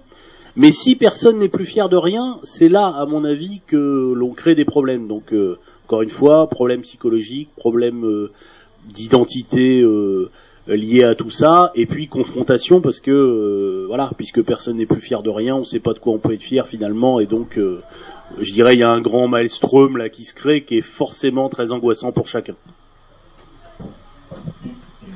Vous mettez l'accent sur, deux freins, à, la création ou au développement d'une identité collective, qui sont un petit peu la, la détresse personnelle, dans la mesure où on n'est pas sûr de soi, on peut pas, on a du mal à trouver ce qui nous réunit aux autres, et puis également euh, tout ce qui est euh, égocentrisme, tous les problèmes de société individualiste que l'on a aujourd'hui, nuancés par les, difficultés qu'on rencontre. Moi, je partage complètement l'analyse qui a été faite et, euh, et ça me fait plaisir parce que voilà, parce que le, je voulais que mon sujet aille dans ce sens-là en fait. Mais c'est très difficile à délimiter puisqu'il est riche. Donc je ne sais pas si on va conclure ou pas, mais toujours est-il que je vais vous donner euh, ce qui m'a donné l'idée de, de créer ce sujet. Moi, je suis conseillère principale d'éducation dans un collège euh, semi-rural où il y a énormément de problèmes justement d'identité, de perte de repères. Et moi, je suis là pour faire appliquer donc ben, justement un règlement intérieur entre autres, et puis pour valoriser des valeurs qui sont complètement antinomiques avec la société actuelle. Hein, donc on parlait de ce qu'il y avait sur le fronton euh, des mairies et autres, euh, les valeurs de liberté, égalité, euh, fraternité. Je pense que mes élèves n'en ont cure. Et respecter des règles quand elles sont pas respectées à la maison non plus. Donc, à mon sens, dans tous les cas, il y a une vraie crise identitaire et elle touche les plus jeunes et c'est un petit peu et c'est un petit peu inquiétant pour la suite. Voilà pour l'origine du sujet. Euh, Est-ce que quelqu'un veut fermer la marche? Alors, on a encore un petit peu de temps hein, pour débattre et puis je pense qu'on ne conclura pas le sujet parce que comme vous l'avez dit, il est vaste. L'important c'est qu'on ait pu le partager ensemble et peut-être s'éclairer les uns les autres. Oui, c'est- je continue à dire que pour moi, le, le, le thème, enfin, le- la phrase crise identitaire ne semble pas très, très adapté à ce qui me, que je, tel que je vois la situation. J'ai dit tout à l'heure qu'on avait chacun une, une, une- une identité, chacun une, un- une certaine forme d'individualisme, et que le, il peut y avoir crise lorsqu'on n'arrive plus à respecter les règles communes, sans pour autant perdre son identité et sans pour autant que le groupe et en, une identité. Alors, j'ai déjà pris plusieurs fois cet, exemple. On est tous ici, enfin pas tous, mais on est en cas quelques-uns d'entre nous membres de l'association de l'Arcadie. On y a adhéré volontairement. Elle a des règles, on les respecte. Si on les respecte pas, il y a deux hypothèses où on essaie de faire changer, ou on s'en va. Alors, au niveau d'un État, c'est évidemment beaucoup plus compliqué. Mais il me semble néanmoins, alors dans, un État, euh, c'est quoi? C'est des gens qui y sont nés, donc ils pas, on n'aura pas demandé non plus leur avis, pas plus que ceux qui viennent de l'extérieur. Mais il y a problème lorsqu'on n'arrive plus à respecter des règles communes. Alors bien sûr, euh, comme M. Fortin l'a dit tout à l'heure, et j'allais dire répéter, mais c'est vrai qu'à chaque fois, et c'est intéressant d'écouter, c'est un peu comme le sel et le poivre, ça s'accompagne de tous les plats mais à chaque fois il y a une bonne description de la situation politique en France euh, il, décrit, à sa manière le, fait que les, responsables sont plus, crédibles et peut-être qu'effectivement si on essaie d'analyser ce qui s'est passé dans ces dernières décennies euh, par euh, excès d'idéalisme ou par trop forte dose de laxisme, on a laissé faire certaines choses qui fait qu'aujourd'hui l'assimilation ne se fait plus et que cette accumulation euh, d'individualité, d'identité n'arrive plus à s'amalgamer parce qu'on n'a pas on n'arrive plus à faire respecter tout simplement les règles. Hmm. Et que j'aurais presque tendance à dire que c'est la règle du plus fort. On obéit à celui qui pose plus facilement des bombes si on ne lui obéit pas.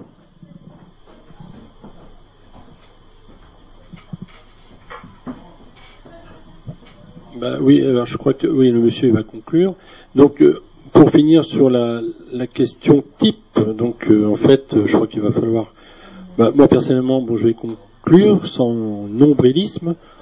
Euh, bah, c'est vrai que le débat, on a fait avancer quand même pas mal d'interrogations et de, de, réflexions, et je trouve que le côté positif de, bah, de le débat, c'est ça en fait. C'est qu'on a eu des, réflexions, on a eu des, des évolutions et on a avancé. Je trouve ça formidable. Et les règles, c'est l'animateur non, non, mais vous inquiétez pas, j'allais intervenir. Ça fait plusieurs, vous êtes plusieurs à vouloir conclure, mais on avait défini une règle en effet, c'était 5 heures moins le quart, donc il y a encore la place à de nombreuses interventions. Oui, moi, moi juste deux mots. Euh, après l'intervention de Madame, euh, j'ai vécu aussi euh, dans un milieu d'éducation nationale, puisque je suis enseignant. Et je me suis heurté toujours à ce besoin de respecter le droit à la différence.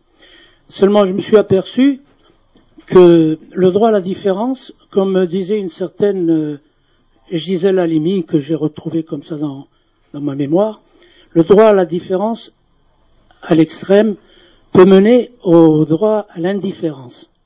C'est-à-dire que, à l'image des États-Unis où je me suis laissé dire que les communautés vivaient côte à côte, mais ne s'amalgamaient pas, ne, se côtoyaient avec les risques que ça pouvait comporter. Et le mythe, enfin l'idéal euh, que nous avons vécu en France, c'était l'assimilation, c'est-à-dire une identité nationale, et non pas la superposition des communautés, des minorités, etc. Donc ce droit à la différence qui peut exister en Angleterre ou je sais pas aux États-Unis, euh, d'après moi, euh, ça mène aussi à cette, euh, cette tendance à l'indifférence. C'est-à-dire, bon, chacun est libre, mais chacun s'occupe de soi. Vous voyez, on peut encore trouver de, des sujets de débat et des ouvertures. En effet, on a parlé d'individuel, de, d'identité individuelle, d'identité collective, mais dans quelle mesure aujourd'hui euh, la crise de l'identité collective n'est pas due non plus au fait qu'on ne brime plus les identités individuelles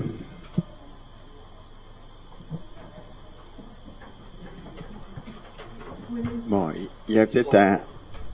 Il me semble qu'il y a un enfin, il me semble, j'en suis convaincu personnellement, qu'il y a un problème de fond. Quand on constate, si on est objectif, que l'identité est personnelle, individuelle, personne n'est une copie euh, totale de, qui que ce soit. Ce qui, et ce qui amène, ce qui amène différences. Alors voilà le, défi, le défi qui, nous est adressé. Alors, plus on s'enrichit culturellement, je prends culturellement au sens euh, le plus vaste possible du terme, plus on peut être amené à mieux comprendre les autres, euh, même si, leur, attitude peut nous, peut nous heurter, enfin, je parle mentalement, évidemment, s'il y a une, agression physique, c'est légitime de se défendre. Hein. Euh, ben, donc plus on, on, accepte, on découvre, on fait l'effort de découvrir quelle est l'identité de l'autre, plus on peut s'enrichir soi-même, on s'enrichit de, nos différences.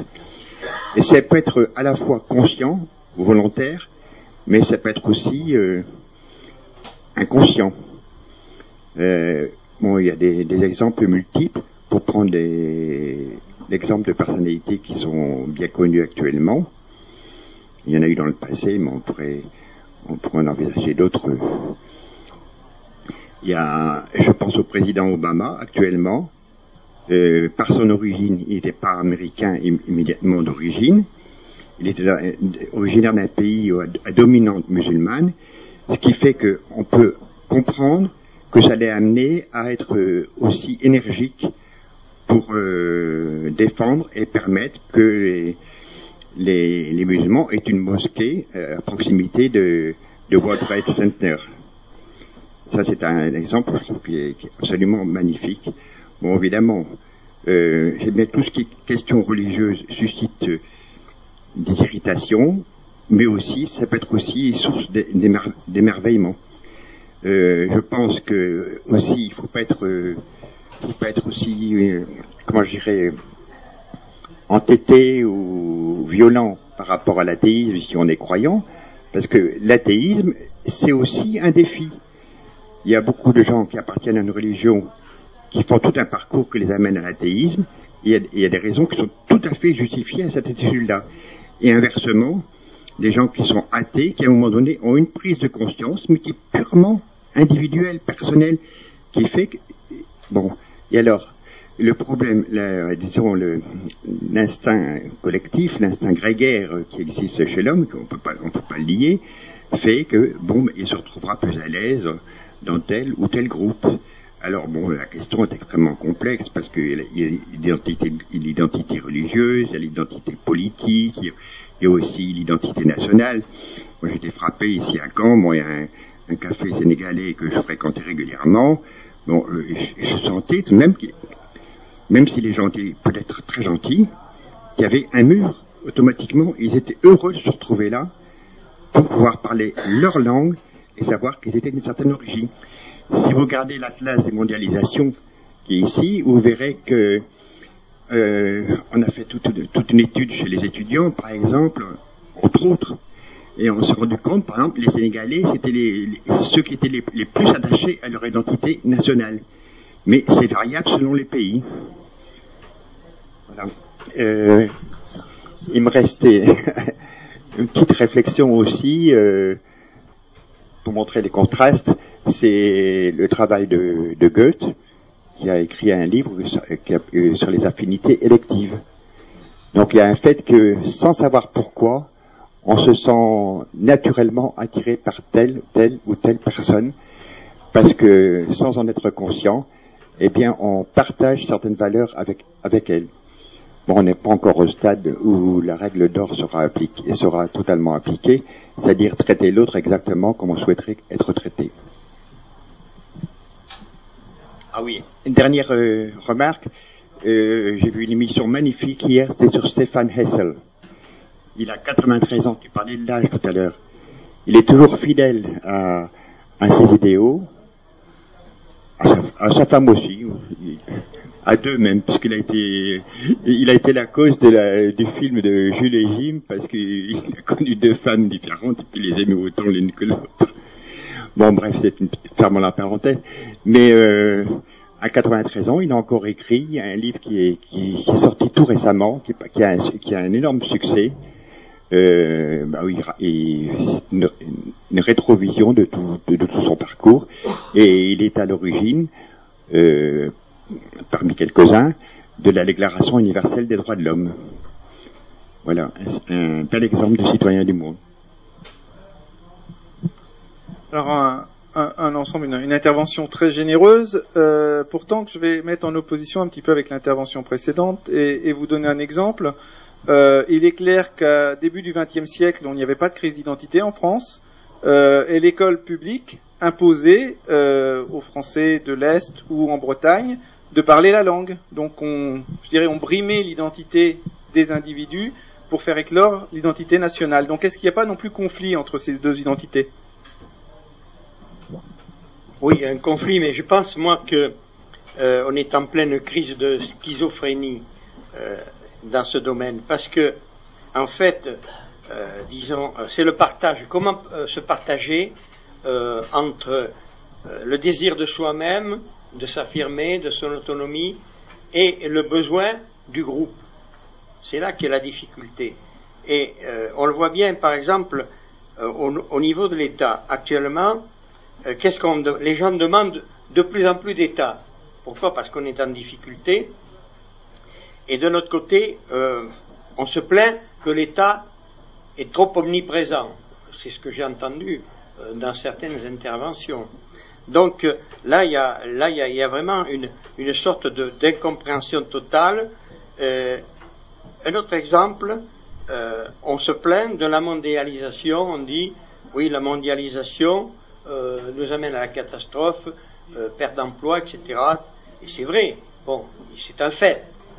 Mais de l'autre côté, ben, qu'est-ce qu'on fait On achète, on achète chinois. Vous allez partout, euh, vous n'avez que des produits faits en Chine.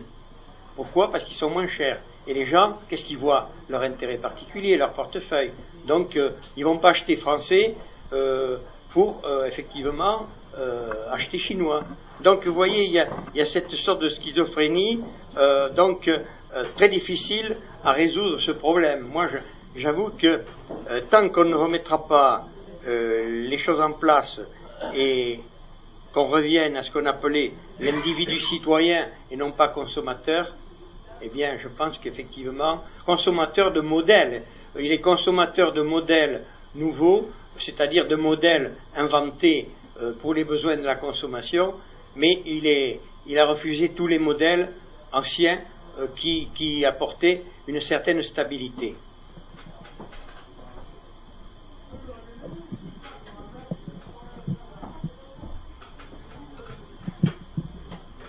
Je voudrais revenir sur l'intervention de Damien. Euh, pour moi, cette, intervention, elle n'est pas de l'ordre de l'identité, elle est de l'ordre de la quête intérieure c'est-à-dire la capacité, euh, comme tu disais tout à l'heure, Socrate, la capacité à se connaître soi-même, etc. Pour moi, c'est pas de l'ordre de l'identité, ça.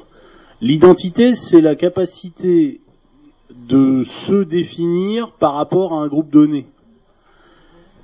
Et j'ai même envie de dire que la, pour moi, la confusion des deux euh, amène la crise.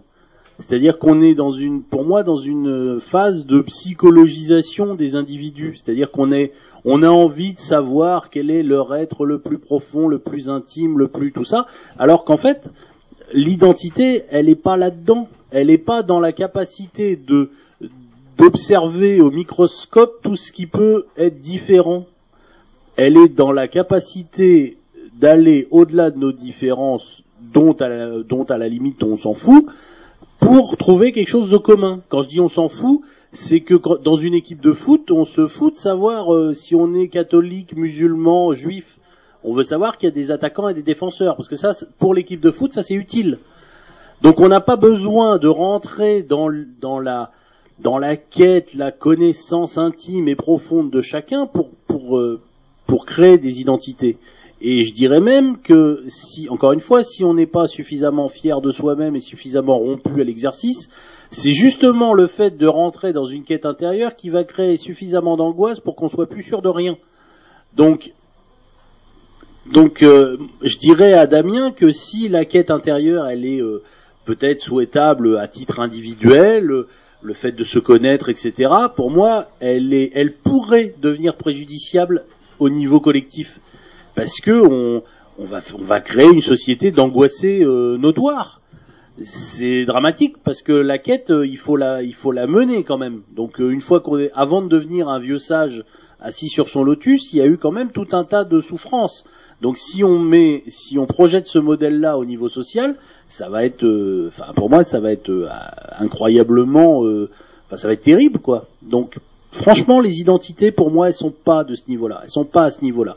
On n'est pas à savoir ce qui dans mon petit nombril est différent du petit nombril du voisin. Pas du tout.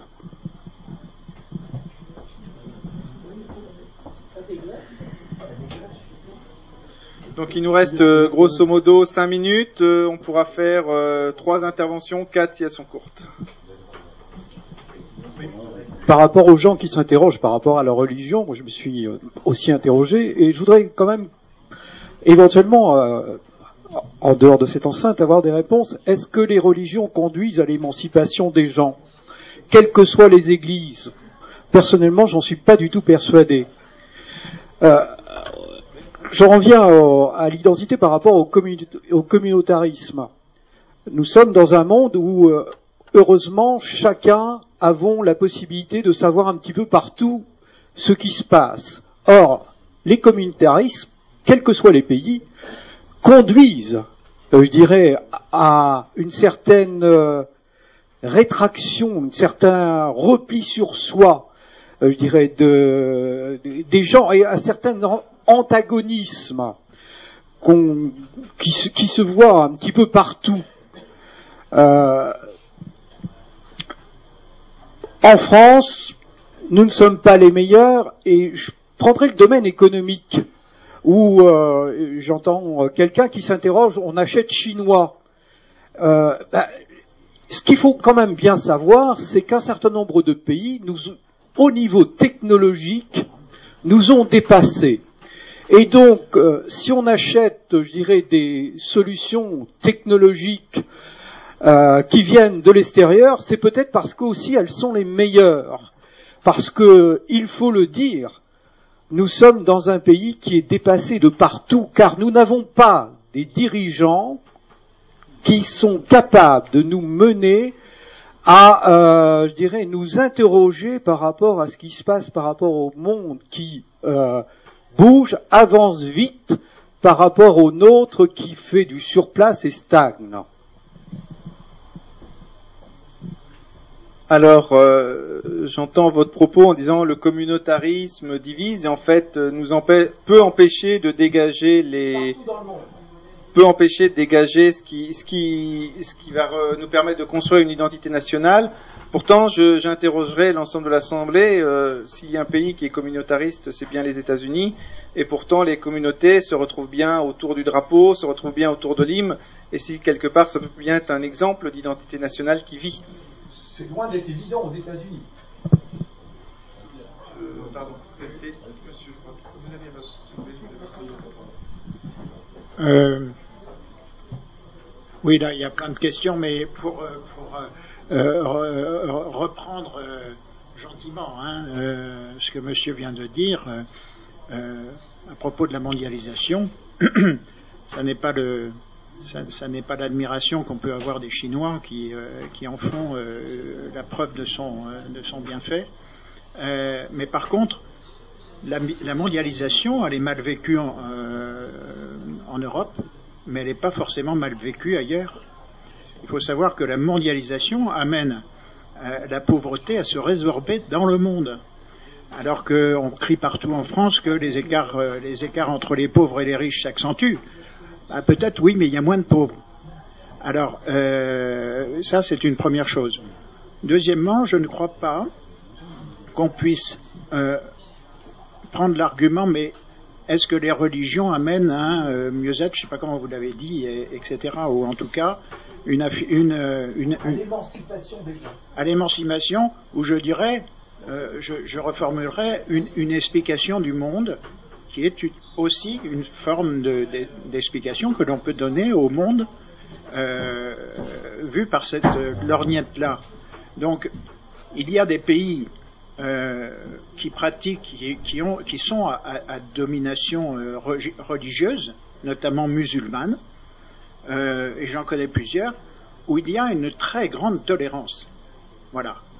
Euh, je veux dire que le respect de l'identité des autres, l'affirmation de l'identité nationale, qui ne passe pas forcément par l'affirmation religieuse d'ailleurs, elle, elle, se retrouve. Alors aux États-Unis, ici, euh, on, on, chante, euh, on, chante l'hymne national.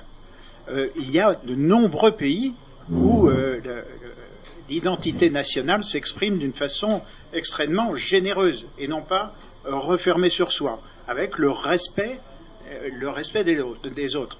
Et je, pourrais citer plusieurs pays africains dans, dans, dans, dans ce cas.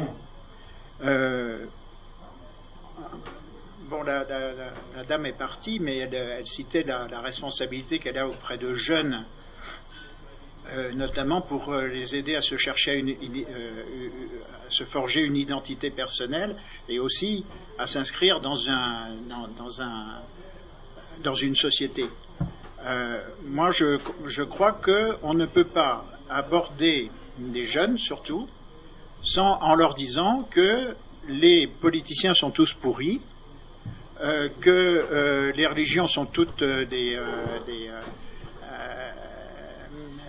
une façon de se comporter qui conduisent à qui ne conduisent à rien, si ce n'est à, si ce n'est à,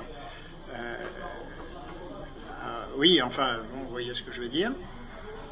Moi, je crois qu'au contraire, il faut se dire, il y a peut-être des politiciens pourris, mais qu'est-ce que ça veut dire les politiciens? C'est quand même ceux pour qui l'on vote, c'est appartenir à une démocratie, c'est euh, respecter un certain nombre de règles communes qui, sont euh, dans la Constitution, qui sont dans les droits de l'homme. Il y a quand même un certain nombre de repères euh, qu'il faut garder à, présent à l'esprit. Alors si on dit tous les, tous les politiciens sont pourris, tous les chefs d'entreprise sont pourris, c'est pas une façon de. Je termine. D'accord. Pardon. Je vais être très bref. Voilà. non, ce que je voulais, euh, ce que je voulais dire, euh, et je voudrais terminer sur, euh, sur une, une, note plus positive. Je crois que le, le vivre ensemble et le respect des, des, autres, le respect des sexes, etc., passe par ce que Monsieur disait tout à l'heure, le développement de la curiosité, la tolérance, hein, l'écoute, la curiosité, c'est très très important. Et puis, euh, voilà, j'ai oublié. De... Ah, excusez-moi, je vous ai coupé dans votre élan, mais bon, comme on l'a dit tout à l'heure, tout doit avoir une fin, donc monsieur aura, la dernière intervention, euh, qui ne sera pas une conclusion, parce que je vous rappelle que tous les débats peuvent se, peuvent se continuer sur Internet. Euh, vous pouvez d'ailleurs aller consulter sur ce débat-ci, il y a quelques personnes qui étaient intervenues euh, pour lancer le débat. Et donc je vous invite tous à le faire. Justement, je, devais, euh, dois m'excuser parce que tout à l'heure j'ai fait une conclusion hâtive et en fait c'est pas à moi de la faire, c'est ce monsieur, excusez-moi. Et donc, euh, j'ai remarqué aussi qu'on on parlait aussi, euh, rapidement, hein, parce que moi je suis une nature assez lente, hein, même dans la réflexion, même dans la marche, même dans tout. Alors, je vais faire vite, je vais faire un gros effort. Et, on a parlé de rituel. Vous voyez, j'ai un mot qui, c'est incroyable quand même. On a encore besoin de, rituels à l'heure d'aujourd'hui. Voilà, c'est tout. Il faut s'interroger si le rituel ne, constitue pas l'homme quelque part, ou au moins son identité. Euh, très bien, donc on va, à défaut de conclure, arrêter le débat. Hein. donc je vous rappelle, euh, n'hésitez pas à aller sur Internet si vous voulez euh, poursuivre. donc au Café Citoyen, les, les, débats sont choisis, donc on va passer à la deuxième étape. Euh, vous pouvez tous euh, proposer des sujets. Nous voterons ensemble euh, les différents sujets et le sujet qui recueillera le plus de voix sera choisi pour la prochaine fois. Donc je vais passer la parole au secrétaire. Hein? Moi, mais il faut peut-être demander des sujets. Hein. Ah ben pour passer les... Oui, oui donc on... donc je ne donne donc je ne passe pas la parole au secrétaire si les gens veulent déjà proposer les sujets.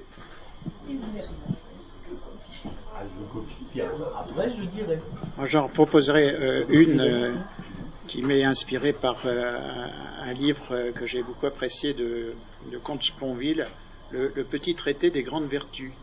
Et il commence son livre par une analyse de la politesse comme la plus petite des vertus, mais qui conditionne toutes les autres. Et aujourd'hui, on est dans la journée de la gentillesse, mais je pense que la gentillesse passe par la politesse. Et est-ce que ça pourrait pas être un thème de réflexion? Je vous rappelle une règle, c'est que les sujets doivent figurer sur une affiche, donc ils doivent être très courts. Donc euh, relativement court. Relativement court. Euh, donc la politesse, c'est peut-être un petit peu court, euh, je sais pas, mais qu'en est-il de la politesse aujourd'hui ou je sais pas.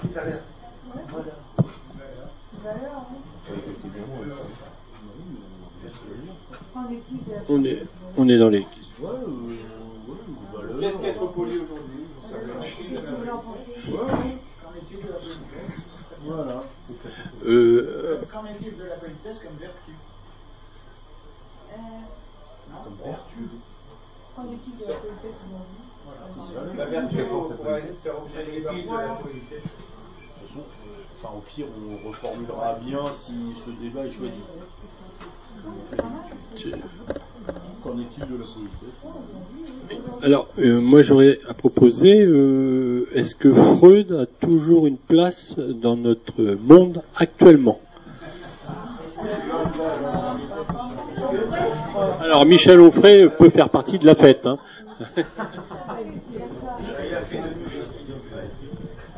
Voilà, on va être dans un sujet très très philosophique, mais bon, pourquoi pas. Il beaucoup, sa mère. De la Euh, enseigner l'histoire a-t-elle encore, a-t-il encore un sens? Et puis, donc enseigner l'histoire a-t-il encore un sens?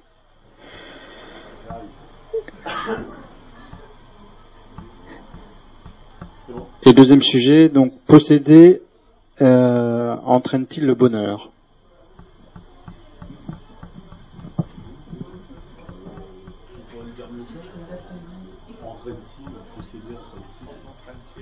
Bon, on pourra reformuler aussi, on a l'idée générale.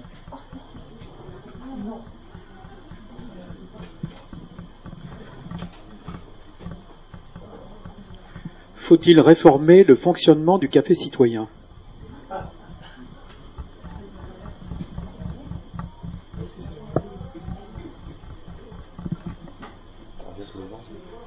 Alors pour ça, comme l'a rappelé Monsieur Sieux, s'il y a une institution, c'est l'Assemblée Générale, il ne faut pas hésiter euh, à adhérer au café pour y participer. hein. Ça, c'est le trésorier qui parle, hein, je suis désolé. La citoyenneté se limite-t-elle à la nation? À la nation. Dans la foulée du, précédent, euh, je, je poserai la question suivante. Réformer mission impossible, point d'interrogation.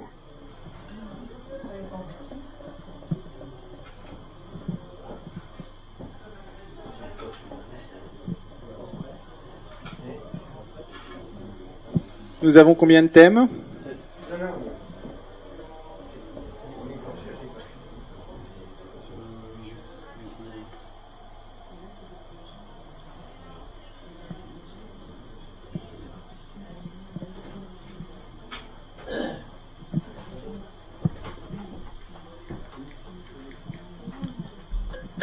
Que voudra dire euh, dans l'avenir être français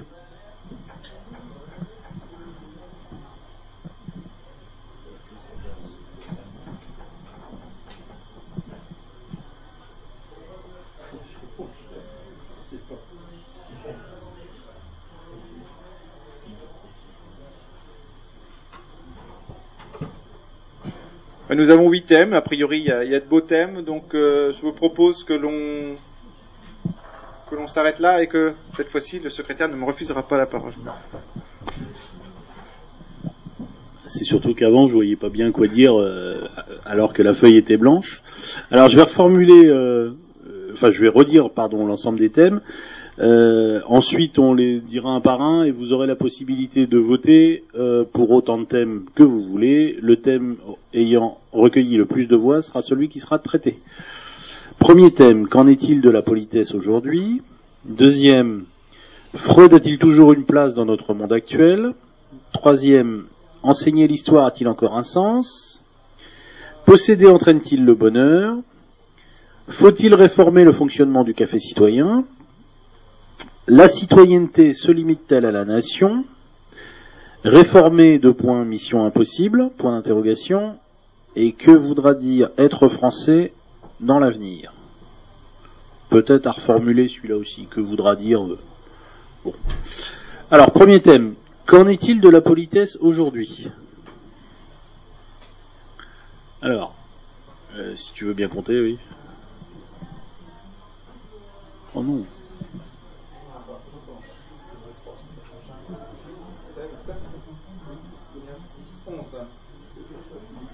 Onze. Deuxième thème. Freud a-t-il toujours une place dans notre monde actuel?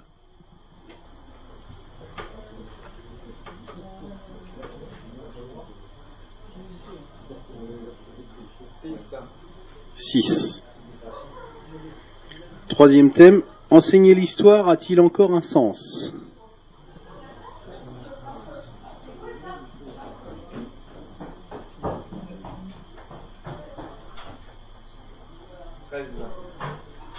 Treize. Posséder entraîne-t-il le bonheur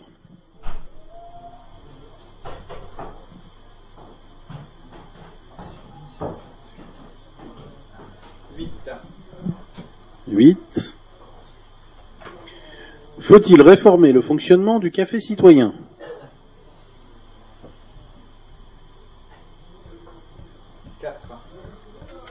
Quatre. La citoyenneté se limite-t-elle à la nation?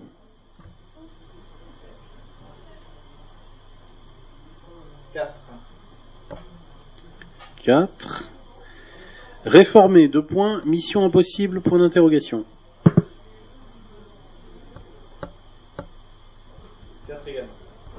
Bon. Et huitième et dernier thème, que voudra dire être français dans l'avenir?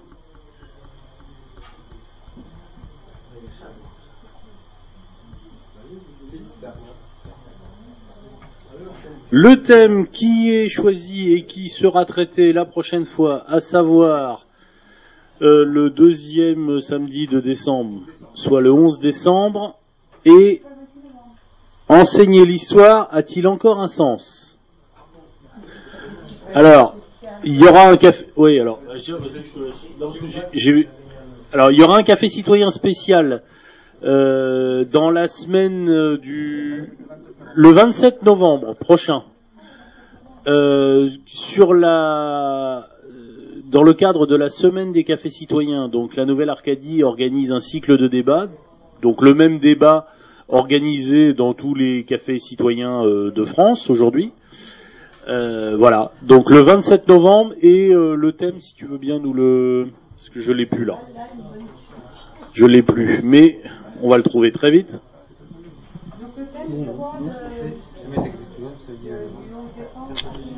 Euh, le thème sur le site internet, parce que là j'avoue que j'ai un trou de mémoire.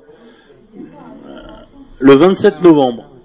Quelle place pour le citoyen dans la prise de décision politique? Voilà, quelle place de citoyen, quelle place pour le citoyen dans la prise de décision politique? Donc le 27 novembre, ici même. 15 heures. Oui. Oui, oui. Donc, euh, non, donc on va rappeler le calendrier. Le 27 novembre, nous, nous participons euh, donc à la semaine des cafés citoyens avec le, le, thème Quelle place pour le citoyen dans la prise de décision politique? Et le 11 décembre, qui est donc notre euh, rendez-vous habituel, avec le thème euh, Enseigner l'histoire a-t-il encore un sens? Enseigner l'histoire a-t-il encore un sens? Bah, merci beaucoup à tous de votre participation.